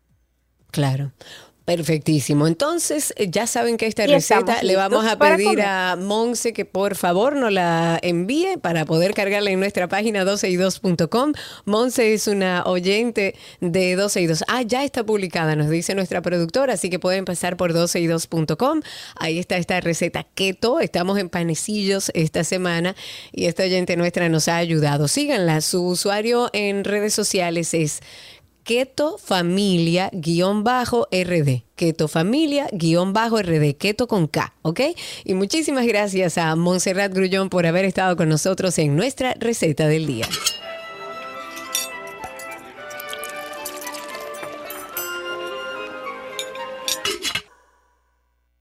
Nuestro segmento de tránsito y circo llega a ustedes gracias a Marion Autos, tu inversión segura en manos expertas.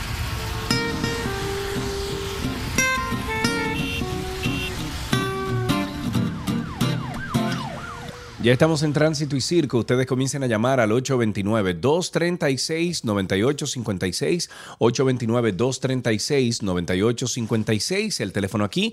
Y también tenemos Twitter Spaces, arroba Twitter, arroba 12 y 2 en Twitter Spaces, que por cierto, amigos, el próximo lunes 29 de agosto estaremos rifando una tablet, una tableta eh, electrónica, obviamente, una tablet, que nos mandó nuestro oyente Joaquín, la donó para esta, para esta rifa que vamos a hacer. Ustedes lo único que tienen que hacer es seguirnos por Twitter en arroba 12 y 2 y unirse a nuestra comunidad eh, que abrimos diariamente por Spaces, Twitter Spaces. Esto será el 29 de agosto que haremos algunas preguntas del programa y quien, bueno, conteste y responda correctamente se lleva la tablet. Se lleva su tablet. Así de simple. 829-236-9856 y a través de Twitter Spaces, como decía Sergio, por ahí pueden solicitar ser hablantes y le damos paso inmediatamente. Anda circulando una información con respecto a Najayo Hombres, al centro penitenciario, penitenciario Najayo Hombres y se dice, según las informaciones,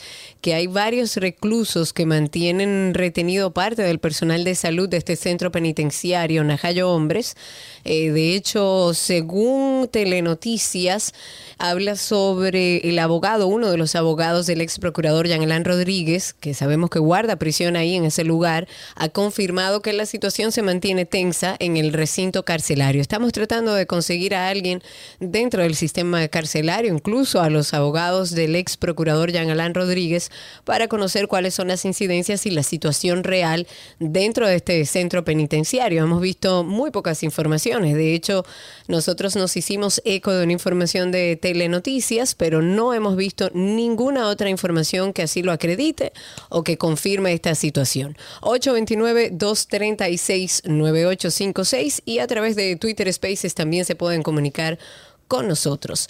Llamen ahora denuncia. o callen para siempre, como dicen por ahí. No, hombre, hablen ahora, mañana, No, pasado. Hablen hablen. ahora, hablen ahora o callen para siempre. Comiencen a llamar 829-236-9856, 829-236-9856 y arroba 12 y 2 en Twitter Spaces. Una nueva mm, eh, demanda de explicaciones, por decirlo de una manera elegante. Ahora sale que los comedores económicos han adjudicado casi 25 millones de pesos a dos empresas que tiene a una misma accionista. Según un acta que fue emitida el pasado lunes 15 de agosto por el Comité de Compras y Contrataciones de Comedores Económicos, fueron adjudicados más de 1.192 millones de pesos para la adquisición de alimentos, eh, lógico, para ser utilizados en la cocción de, de raciones de los comensales, el suministro diario a los privados de libertad. Pues ahí eh, el medio digital, nuestros amigos de Somos, de Somos Pueblo Media, llevó una investigación y lleva una investigación en curso sobre esta licitación en particular y ha dado al traste con datos que eh, son de interés para la opinión pública y de hecho para las autoridades. Dos de las 123 empresas que resultaron adjudicadas en este proceso son Antelo Dominicana SRL con más de 7 millones de pesos y Proagro Dominicana SRL con más de 17 millones de pesos. Ambas adjudicaciones suman un monto, como les decía al principio, de, bueno, de más de 24 millones, casi 25 millones de pesos.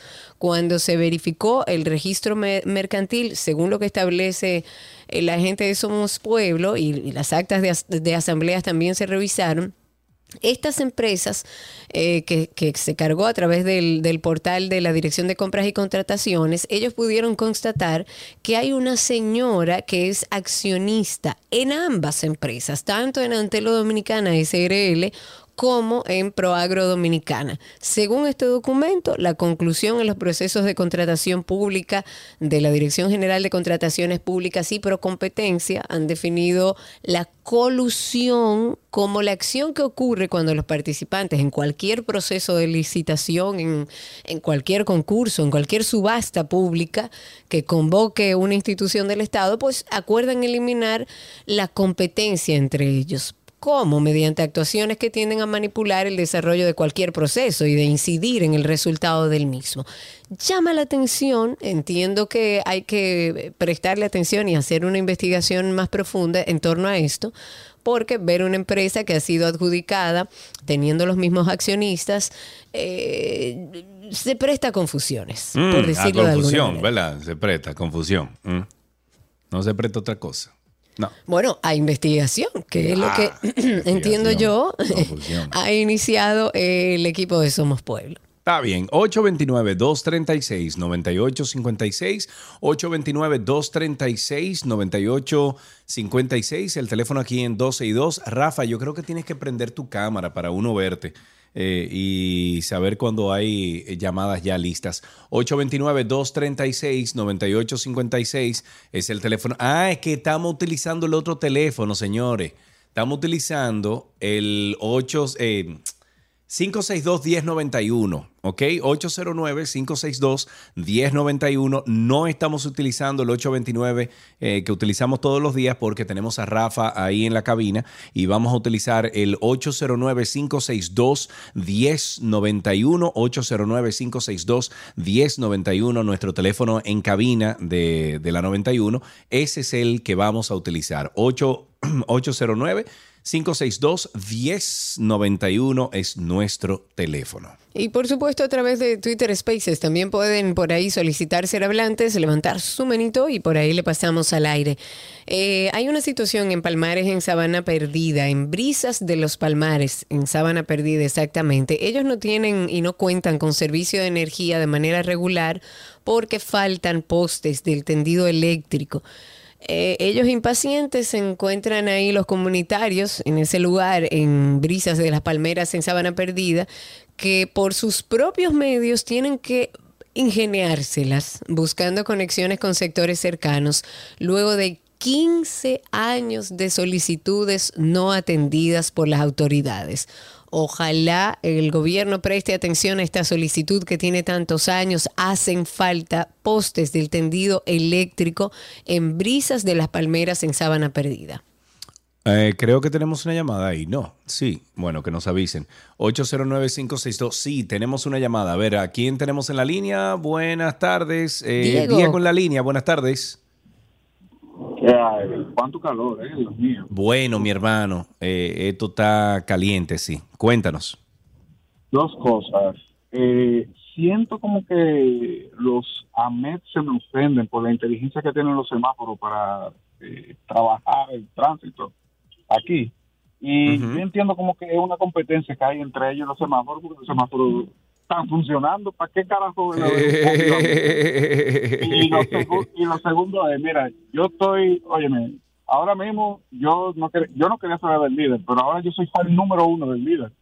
Con ese trabajo. Ajá, ¿por qué? ¿Por qué? No, no, porque se pana, óyeme, de verdad. Ese y el... Ay, cuy, un gatico. Ay,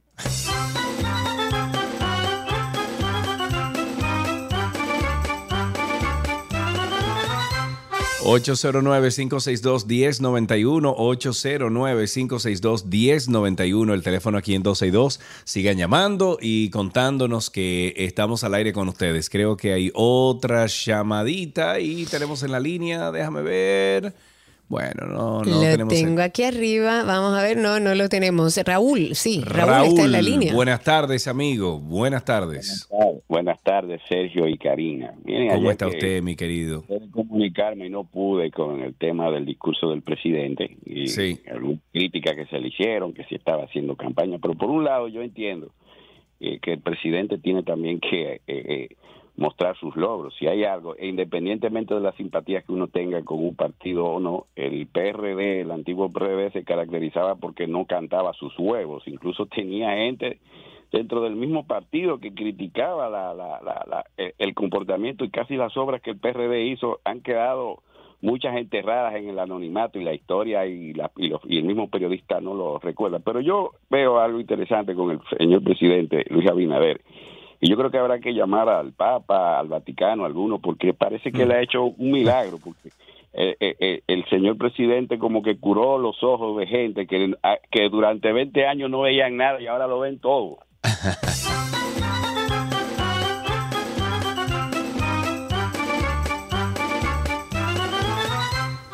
Yo no sé si escuchaste el comentario que hizo Alicia Ortega sobre eh, esa, eh, eh, ese, eh, esa abundancia de la que habla el presidente Luis Abinader que no se refleja en la, en la población. Y estoy de acuerdo con Alicia, o sea, la Pero población dominicana no lo la- vive, claro. la Eh, hablar de no lo está notando ni percibiendo. ¿eh? No, claro. El, el dominicano per se, yo creo que hace muchos años se habla de la recuperación económica, de que vamos bien, de que, de que el país avanzó. Sin embargo, si no se ve reflejado en sus ciudadanos, entonces de nada sirven los números fríos. Seguimos intentando comunicarnos con el centro penitenciario de Najayo, Najayo Hombres. Sale un- muy poca información en torno a la situación que se está viviendo ahí. Se dice que hay partes de los privados de libertad que tienen en una especie de secuestro a una doctora llamada Lucy. Todo esto es de manera informal, no se han dado informaciones oficiales. Estamos en espera de poder comunicarnos con alguien y que nos den informaciones certeras de lo que está sucediendo en Najayo Hombres. Incluso hemos tratado de comunicarnos con los abogados del ex procurador que han hecho aparentemente eh, algunas declaraciones en torno a esta situación en otros medios. Pueden llamar al 829-236-9856. Las destrucciones de barandas de protección por parte de vehículos en las principales calles de la ciudad han puesto en peligro la vida de personas. ¿Qué hacen? Que aprovechan esos huecos que dejan los accidentes y cruzan vías de mucho tránsito.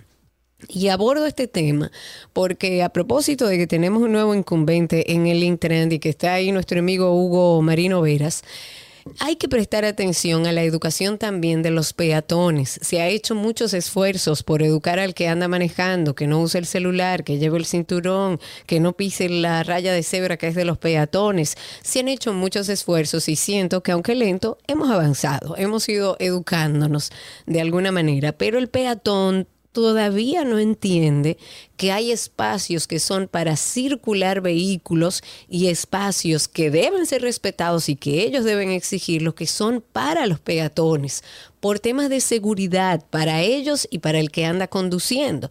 Por ejemplo, en la avenida Abraham Lincoln con 27 de febrero, de las cuatro esquinas de baranda, dos están completamente destruidas desde hace años. ¿Por qué? Porque ahí, bueno, lo impactan los conductores y las autoridades del Ministerio de Obras Públicas, la Alcaldía del Distrito Nacional, no reparan esos daños.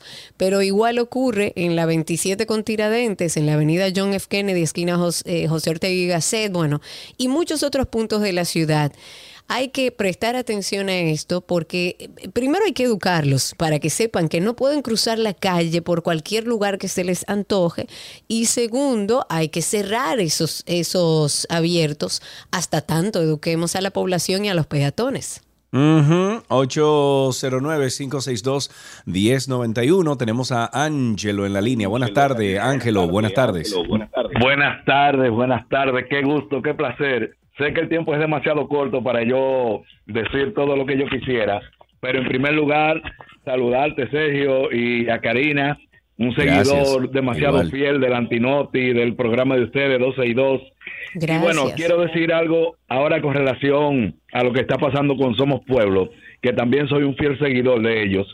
Este, recordar lo que pasó con Marino Zapete, ya hace dos años, tres años, eh, que todo terminó prácticamente en un circo, perjudicando solamente a Marino Zapete y con lo que está pasando con Cueto eh, aquí en Santiago, que casualmente está habla- hablando desde Santiago, y, y supuestamente lo que le están haciendo ahora Somos Pueblo, me temo que todo va a parar en la misma situación como la otra vez.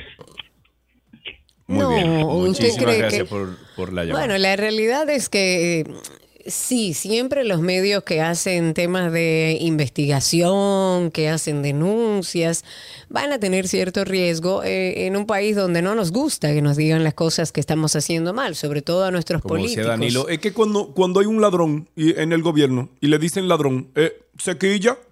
No le gusta que le digan ladrón. Ahora no quiere él oír esa palabra, ese es el anticristo. Ay, no, Pero usted se debe al Estado, tiene que dar explicaciones. Pero yo creo que el, el- el periodismo en general, digital, en medios tradicionales, cumple su función. Y nosotros como ciudadanos también tenemos que hacer nuestro aporte defendiendo estos medios que hablan con claridad, con transparencia, de manera frontal y que nos exponen temas a los que muchos de nosotros o muchos de ustedes no tienen acceso. Además, Además. eh, los chicos de Somos Pueblo han dicho que están listos con todas las pruebas, Sí. que no tienen miedo, o sea que, que, vamos que arriba. lo, que lo denuncien, que le hagan lo que tengan que hacer. Que empiecen los juegos del hambre, como dicen. Exacto. Vamos arriba, vamos arriba. Bueno, ustedes recordarán que hubo un derrumbe por las lluvias de que han estado sucediendo en nuestro país en el tramo de la Avenida Las Carreras. Eso anduvo circulando por redes sociales. Fue Eh, esto queda próximo a la 30 de marzo. Ya el ministro de Obras Públicas estuvo visitando la zona del derrumbe en el día de ayer. Eh, se hizo una evaluación de todo el entorno. Dispuso de inmediato también que se trabajara y se corrigiera. El muro se derrumbó y el que queda al frente a fin de buscar soluciones eh, técnicas, también se mandó a investigar para que garanticen una solución ya definitiva y no tengamos un problema similar a este en el futuro. Más llamadas. Tenemos a David desde Santiago. Buenas tardes, David. ¿Cómo estás? Buenas tardes, Carlos. ¿Todo Siempre bien? Un placer. Gracias a ese viejo Balbudi allá arriba que nos mira de lo alto. ¿Sabe qué, Qué bueno. Carlos? Dígame. Ando buscando una novia que hable así, igualito a, a Karina, que sí, que, que hable tan bonito, tan romántico, como Dios te bendiga, con el mayor respeto. Oye, amén, Karina. muchas gracias, muchas gracias. Bien. Mira algo, tengo que denunciar algo de mi partido, que es el ¿Cuál es tu del partido? poder, el del poder, el PRM. Ok. ¿Cómo es ¿Qué dices de tu posible? partido? ¿Cómo es posible que hayan personas, quien te está hablando es un comunicador de aquí de Santiago? Sí. Mira, ¿cómo es posible que hayan personas que estén utilizando lo que se llaman los asuntos estos de, de, de servicio de instituciones del gobierno, tarjeta supérate, entre otras cosas, Sí. para, cua- por ejemplo, cuando le llega una tarjeta a, a alguien, decir, fulana te envía esto, esto te llegó a nombre de fulano o fulana, Oh, sí. atención allá en la capital, tienen que corregir eso porque no lo que le criticábamos a los que estaban, a los delincuentes que estaban, nosotros no lo podemos seguir haciendo, vamos vamos a hacer eh, eh, cosa limpia, no nos parezcamos nunca, nunca jamás a ese PLD corrupto. Buenas tardes.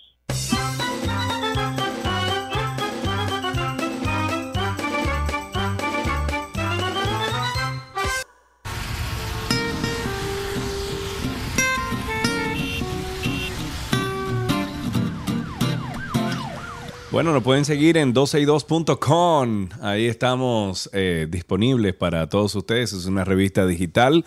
12y2.com.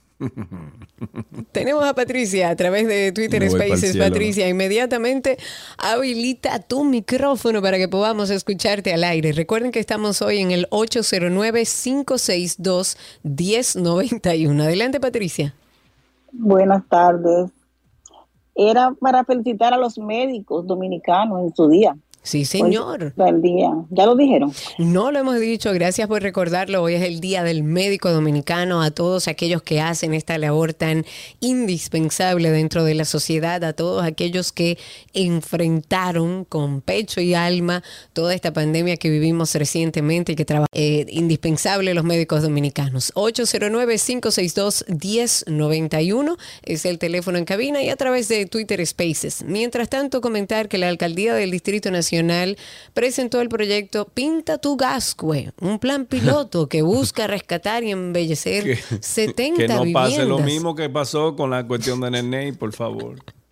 No, porque en este caso son regaladas, ni para eso hay en la Mm. alcaldía. Ok. Ok, hay un plan piloto que busca rescatar y embellecer 70 viviendas, en este caso con valor patrimonial, que son parte del inventario arquitectónico del sector. Habrá que ver, ojo, porque esos, eh, esas viviendas patrimoniales, más que pintura, necesitan expertos que sepan lo que vayan a hacer, que no vayan a ponerle un reboque, una pintura rarísima.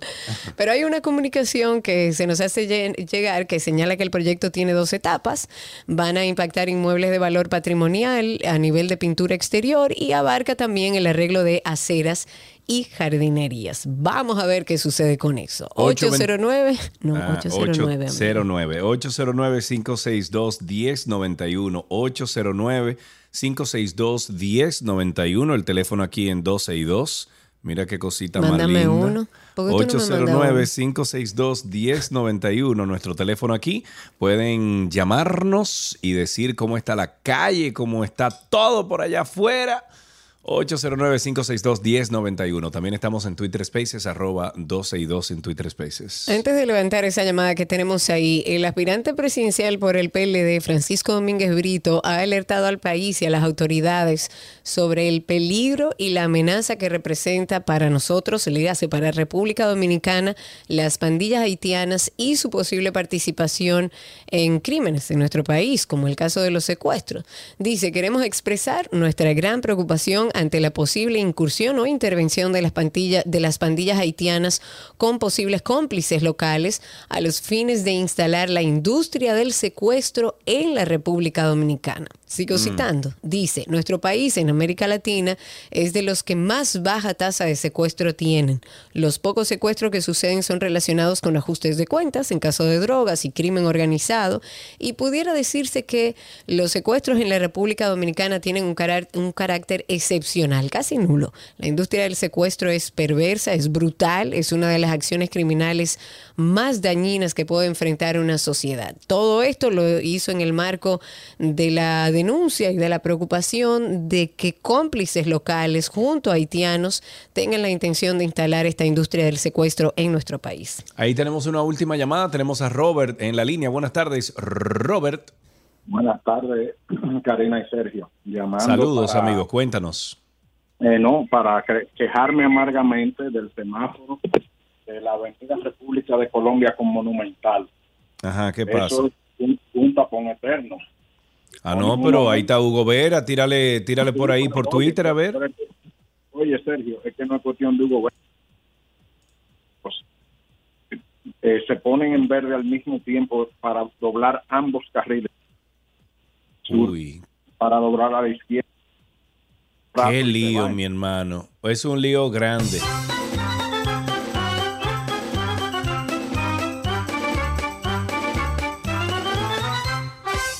Eh, comentar para que estén atentos y para que si tienen que hacer denuncias así lo hagan. El director ejecutivo de Proconsumidor estuvo hablando y dijo que esta entidad, o sea, Proconsumidor, está realizando operativos de vigilancia en tiendas, en comercios.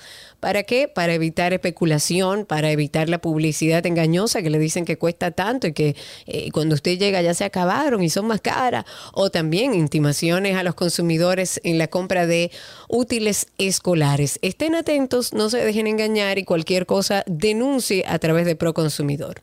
Ahí tenemos una última llamada. Ahora sí, Enrique está en la línea. Buenas tardes, Enrique. Hello, muy buenas. Enrique, te vamos a pedir por favor, por los clavos de Cristo, que baje el radio y nos escuches por el teléfono para que tu mensaje pueda llegar sin ningún tipo de interrupción. Adelante, Enrique. Para decirle, señores, yo siempre estoy en sintonía con Silvia y Karina. ¿Por qué yo llamo? Para que ustedes sepan que yo siempre estoy ahí. Muy bien. Y decirle a mi país, que yo aprecio mucho, amo, adoro, pues pueden reclamar todo lo que ustedes quieren, reclamen, ustedes tienen todo el derecho de hacerlo, pero nunca permitamos que regresen lo que tuvieron ahí por 20 años. Gracias, lo sigo escuchando. Muchísimas gracias por tu llamada, Enrique. Y así finalizamos con tránsito y circo. Pero usted nunca le ha dado un cariñito a su gordito, su gordito, su gordito. Había una vez un circo que alegraba siempre el corazón. Sin temer jamás al frío o al calor, el circo daba siempre su función. Siempre viajar, siempre cambiar. Otro país, otra ciudad. Es magistral, sensacional. Somos felices al conseguir a un niño hacer reír.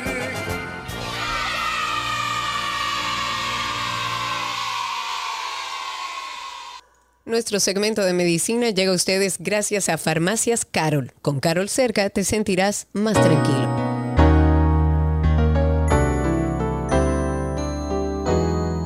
Estamos en medicina aquí en 12 y 2. Hoy es jueves, agosto 18 del año 2022 y como cada semana conectamos con nuestra doctora favorita, Yori A. Roque Jiménez. Ella es infectóloga e internista y habla con nosotros sobre las actualizaciones o últimas actualizaciones del mundo de la medicina. Hola Yori, ¿cómo vas? Aquí muy bien, gracias a Dios. ¿Y ustedes cómo están? Estamos vivos, Yori, y estamos libres de, del monkey, ¿cómo es? Del monkeypox. No nos ha dado. Del monkeypox. Pero ven acá, Yori, eh, vamos a hablar de todo un poco y, y- y de cosas que han surgido. Sin embargo, sigo viendo en so- eh, sobre todo personas que viven en los Estados Unidos que siguen subiendo en sus redes sociales que se están poniendo la vacuna del monkeypox, de, de la, la vacuna eh, de, de la viruela símica. Bueno, debe ser una de las poblaciones que mencionábamos hace unas semanas. Recuerda de la- las personas que han tenido contacto, que han viajado a un lugar eh, donde hay mucha circulación eh, actualmente del virus, o en su defecto, eh, obviamente, eh, personas que trabajan directamente con este virus en el laboratorio o personal de salud. Entonces habría que ver, eh, no tengo la, la noticia o la información de que se esté vacunando personas fuera de ese contexto, pero en, en Estados Unidos es una población muy, muy amplia, sobre todo de personal de salud y demás, que pudieran estar relacionados con alguno de estos grupos. Ya entiendo. Vamos a hablar entonces un poquito del virus del herpes para que la gente eh, se eduque eh, acerca de esto. Sí, sobre todo porque me tiene muy preocupada y por eso eh, quería traer esta colación. Eh, fíjate, algo que está siendo muy frecuente estos días eh, son los cuadros de reactivación de los virus herpéticos. Y eh, de esto, mucha gente desconoce que además de los herpes simples que le, dan a la gente en las lesiones en la cavidad oral o en los genitales, hay otros seis virus, incluyendo el de la varicela zoster, que también pertenecen a esta familia. Ellos tienen una particularidad y es que causan infecciones persistentes. Eso quiere decir que eventualmente, una vez una persona se infecta la primera vez, en el resto de su vida puede volver a reactivarse con alguna otra manifestación.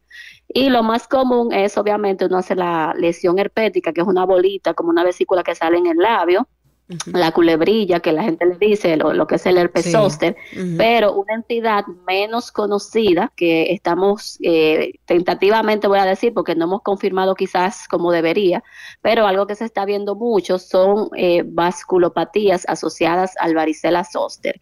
En español del dominicano, Exacto, es por favor, que yo lo neurológica. Exacto.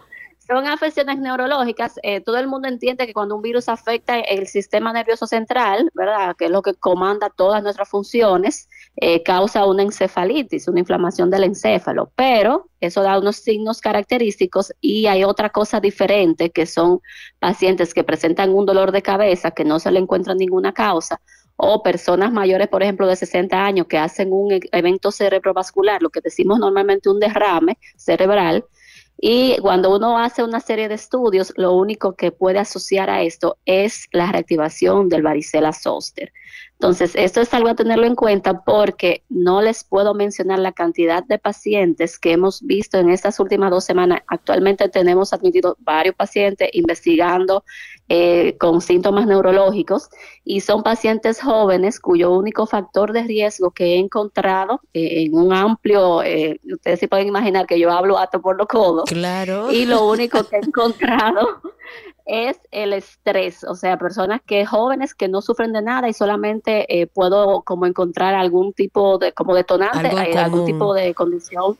Algo exactamente es el estrés. Y realmente cuando hacemos las analíticas, también entonces se ve que está reactivado eh, por definición lo que es este virus. Entonces algo a tener en cuenta porque mucha gente solamente piensa en los herpes, como decía ahorita, el que da en la boca, la bolita, que mucha gente asocia a la fiebre, pero estos son otros. Todo el que ha hecho varicela eh, o fue vacunado varicela pudiera hacer alguna manifestación que eh, posteriormente pudiera, si no se trata a tiempo, si no se piensa, eh, dar complicaciones porque todo lo que daña en el cerebro puede afectar una función de nosotros y eso es algo muy serio. Yori, ¿y esto tiene algo que ver con la pandemia? ¿Esto se reactiva después de la pandemia? ¿Está asociado de alguna manera?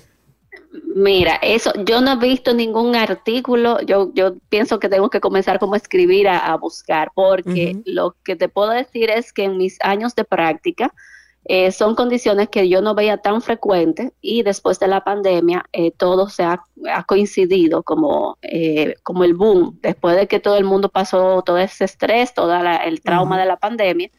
Obviamente eh, se ha visto en otras cosas, porque hemos hablado, incluso aquí hemos mencionado que ha aumentado el consumo de alcohol, el, el consumo de tabaco, y estos cuadros que no deberían verse en personas sanas, sin ningún otro factor de riesgo, eh, se están viendo e incluso que necesitan admitirse al hospital. Entonces, sí entiendo que eh, el estrés, eh, como hemos visto, eh, COVID va a seguir dando temas para mucho, Sí, sí, para mucho tiempo, porque todavía estamos hablando de lo que es post-COVID y esto del estrés que ha afectado otras tantas condiciones. Y sí creo que, eh, por lo que he visto, lo único que puedo encontrar es estrés. Si tienen alguna pregunta para la doctora Yori A. Roque, la pueden hacer a nuestro teléfono en cabina de la 91 809 562 1091 809 562 1091. Sus preguntas para la doctora Yori A. Roque, que está con nosotros hablando sobre las actualizaciones de la medicina en, en esta semana. 809 562 1091. Nosotros aprovechamos para hacer contacto con nuestra publicidad y regresamos con más en un Ya regresamos.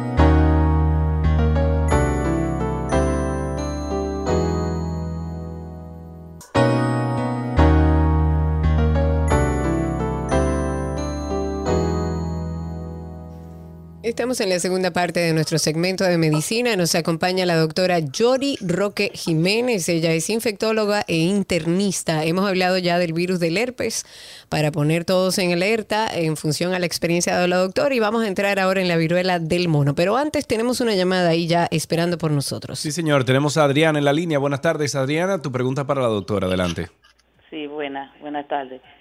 Eh, yo quiero saber si a la persona que le ha dado viruela eh, cuando es pequeña le repite. Ok, eh, bueno, doctora, creo que hemos hablado de esto anteriormente, sin embargo, es importante siempre recalcar y, y creo que hablar y repetir de esto por, eh, por la rotación de oyentes que tenemos aquí. Sí, la pregunta es muy válida en el siguiente contexto. Primero, que es varicela? Recordar que la viruela ya está erradicada, excepto lo de la viruela del mono.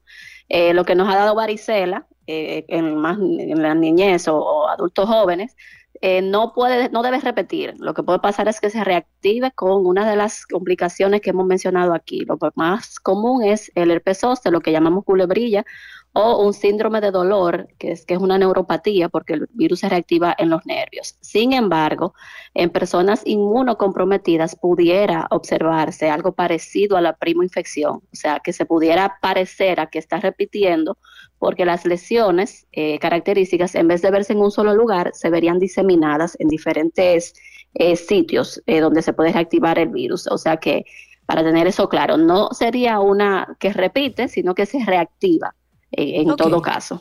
Ok, con respecto a la viruela del mono, ahora hablamos de una viruela del perro. Explícame, No, Yori, no, que no, yo lo entienda. no, no, no, Porque no, yo me no, voy a ir no. como para la luna lo y voy a quedar allá. No me lo hagan, no.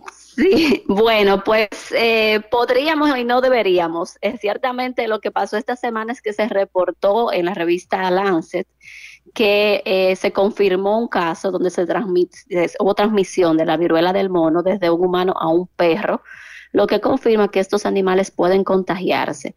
Hasta ahora la teoría era que cualquier mamífero podría contagiarse y transmitir el virus a otros mamíferos y sobre esto eh, los CDC habían emitido en, en junio una recomendación de que las personas infectadas deberían evitar el contacto con sus mascotas por el riesgo de transmisión, pero como que no se sabía si ellos podían simplemente servir como hospedadores o se podrían i- e enfermar eh, en sí del virus. En este reporte, dos hombres en Francia se infectaron de esa viruela símica eh, y aunque aislaron a su perro de otros animales y otras personas, este continuó muy plácidamente durmiendo con ellos en la cama. Y dos semanas después eh, comenzó a presentar las lesiones típicas que luego fueron testeadas y confirmadas de ser viruela. Entonces, por todas las características de las No lesiones eso, y de la, no, de la prueba, eh, ya se ha planteado toda una fisiopatología en el canino y de, de que sí, no de que sea la viruela del perro, pero sí que la viruela símica puede ser transmitida y que puede enfermarse el animal por esta. o sea, es una enfermedad que puede el humano transmitirla al perro. O sea, e- es un Exacto, o sea, puede hospedero, o ir sea, de se animales, eh, son animales, eh, son enfermedades antropomóticas, antropozo, ahora me olvidó el término, pero es que pueden Y pasar, si, eso, y si eso es a ti que Eh, siempre la pega, imagínate nosotros.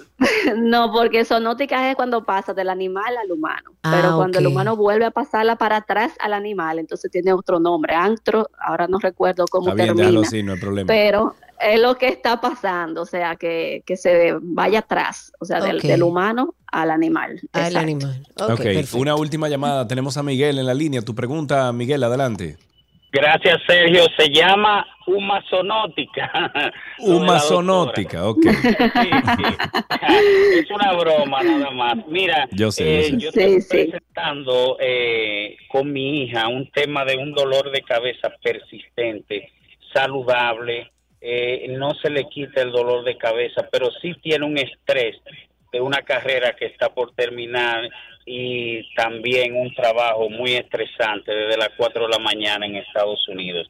Entonces ella vino por aquí, se hizo todo, todos los estudios y sigue con dolor de cabeza ya aquí y en Acuyá. Ok.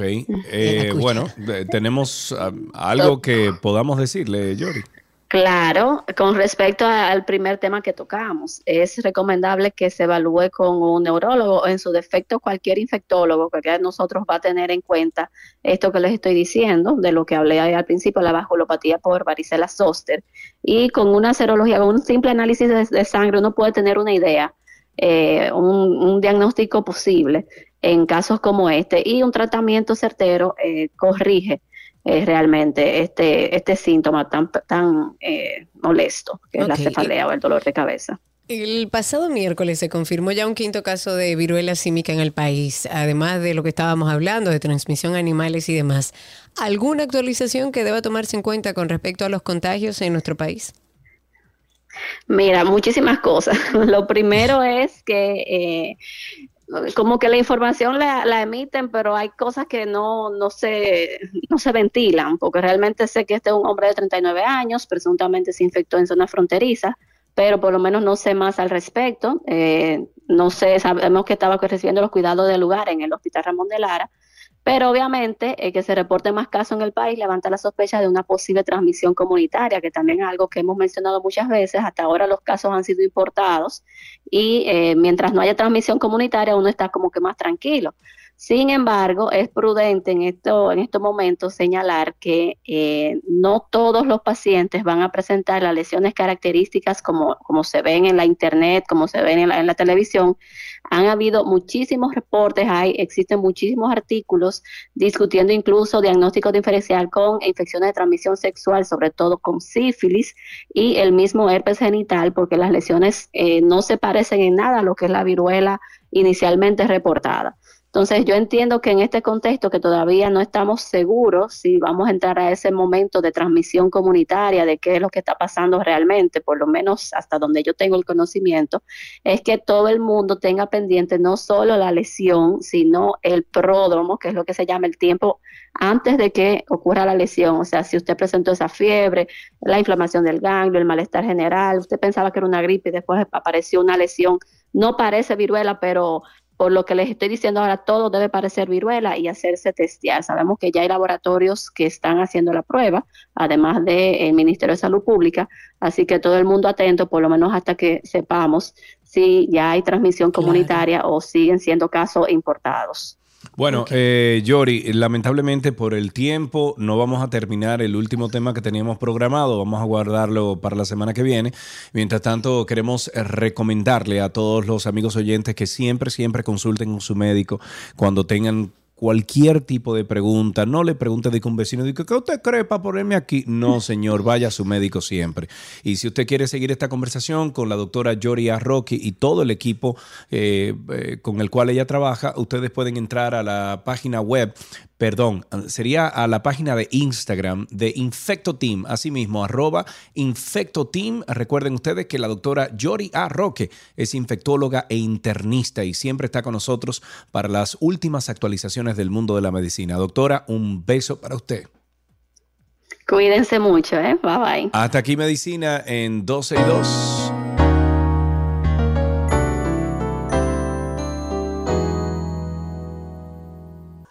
Las noticias actualizadas llegan a ustedes gracias a la Asociación La Nacional, tu centro financiero familiar, donde todo es más fácil.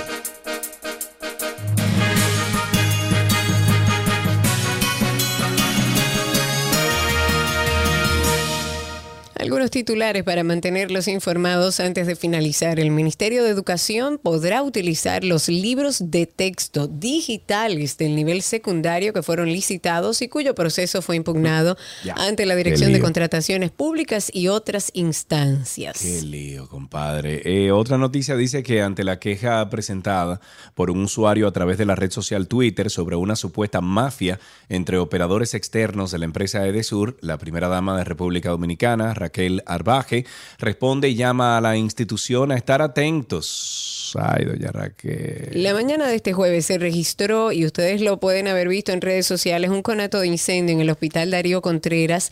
Esto fue a causa de un cortocircuito en el área de almacén de la sala de yesos, pero ya está to- todo controlado y en perfectas condiciones. El exdirector financiero de la organización Trump se declaró este jueves culpable por haber conspirado durante años con la empresa en una trama de fraude fiscal. bueno, Trump, te, Veo, te veo ya cayendo, Trump. Empezaron a cantar y por ahí anda uno de la Operación Medusa también que está averiguando qué es lo que hay que hacer para hablar, ser testigo Sí. y que lo saquen. Ah, pero muy bien. Sí, claro, que hablen todos. Hasta que aquí las venga Leonel y me los noticias. saque. ¿Por qué no Leonel me los saque? Que me los saque.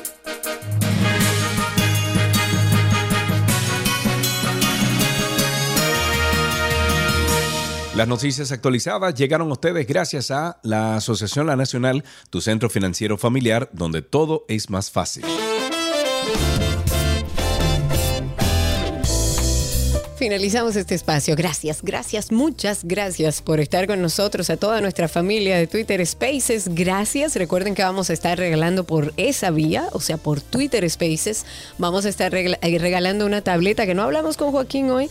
Eh, nuestro amigo Joaquín eh, ha compartido para regalar a todos los que nos sintonizan por ahí en Twitter Spaces. No olvide que tenemos también nuestro podcast de Karina y Sergio After Dark. Hemos hablado ahí de absolutamente todo. Dese una vueltecita, suscríbase, encienda la campanita y si quiere que tratemos algún tema, también hágalo saber. Bye bye, señores. Pórtense bien. Adiós.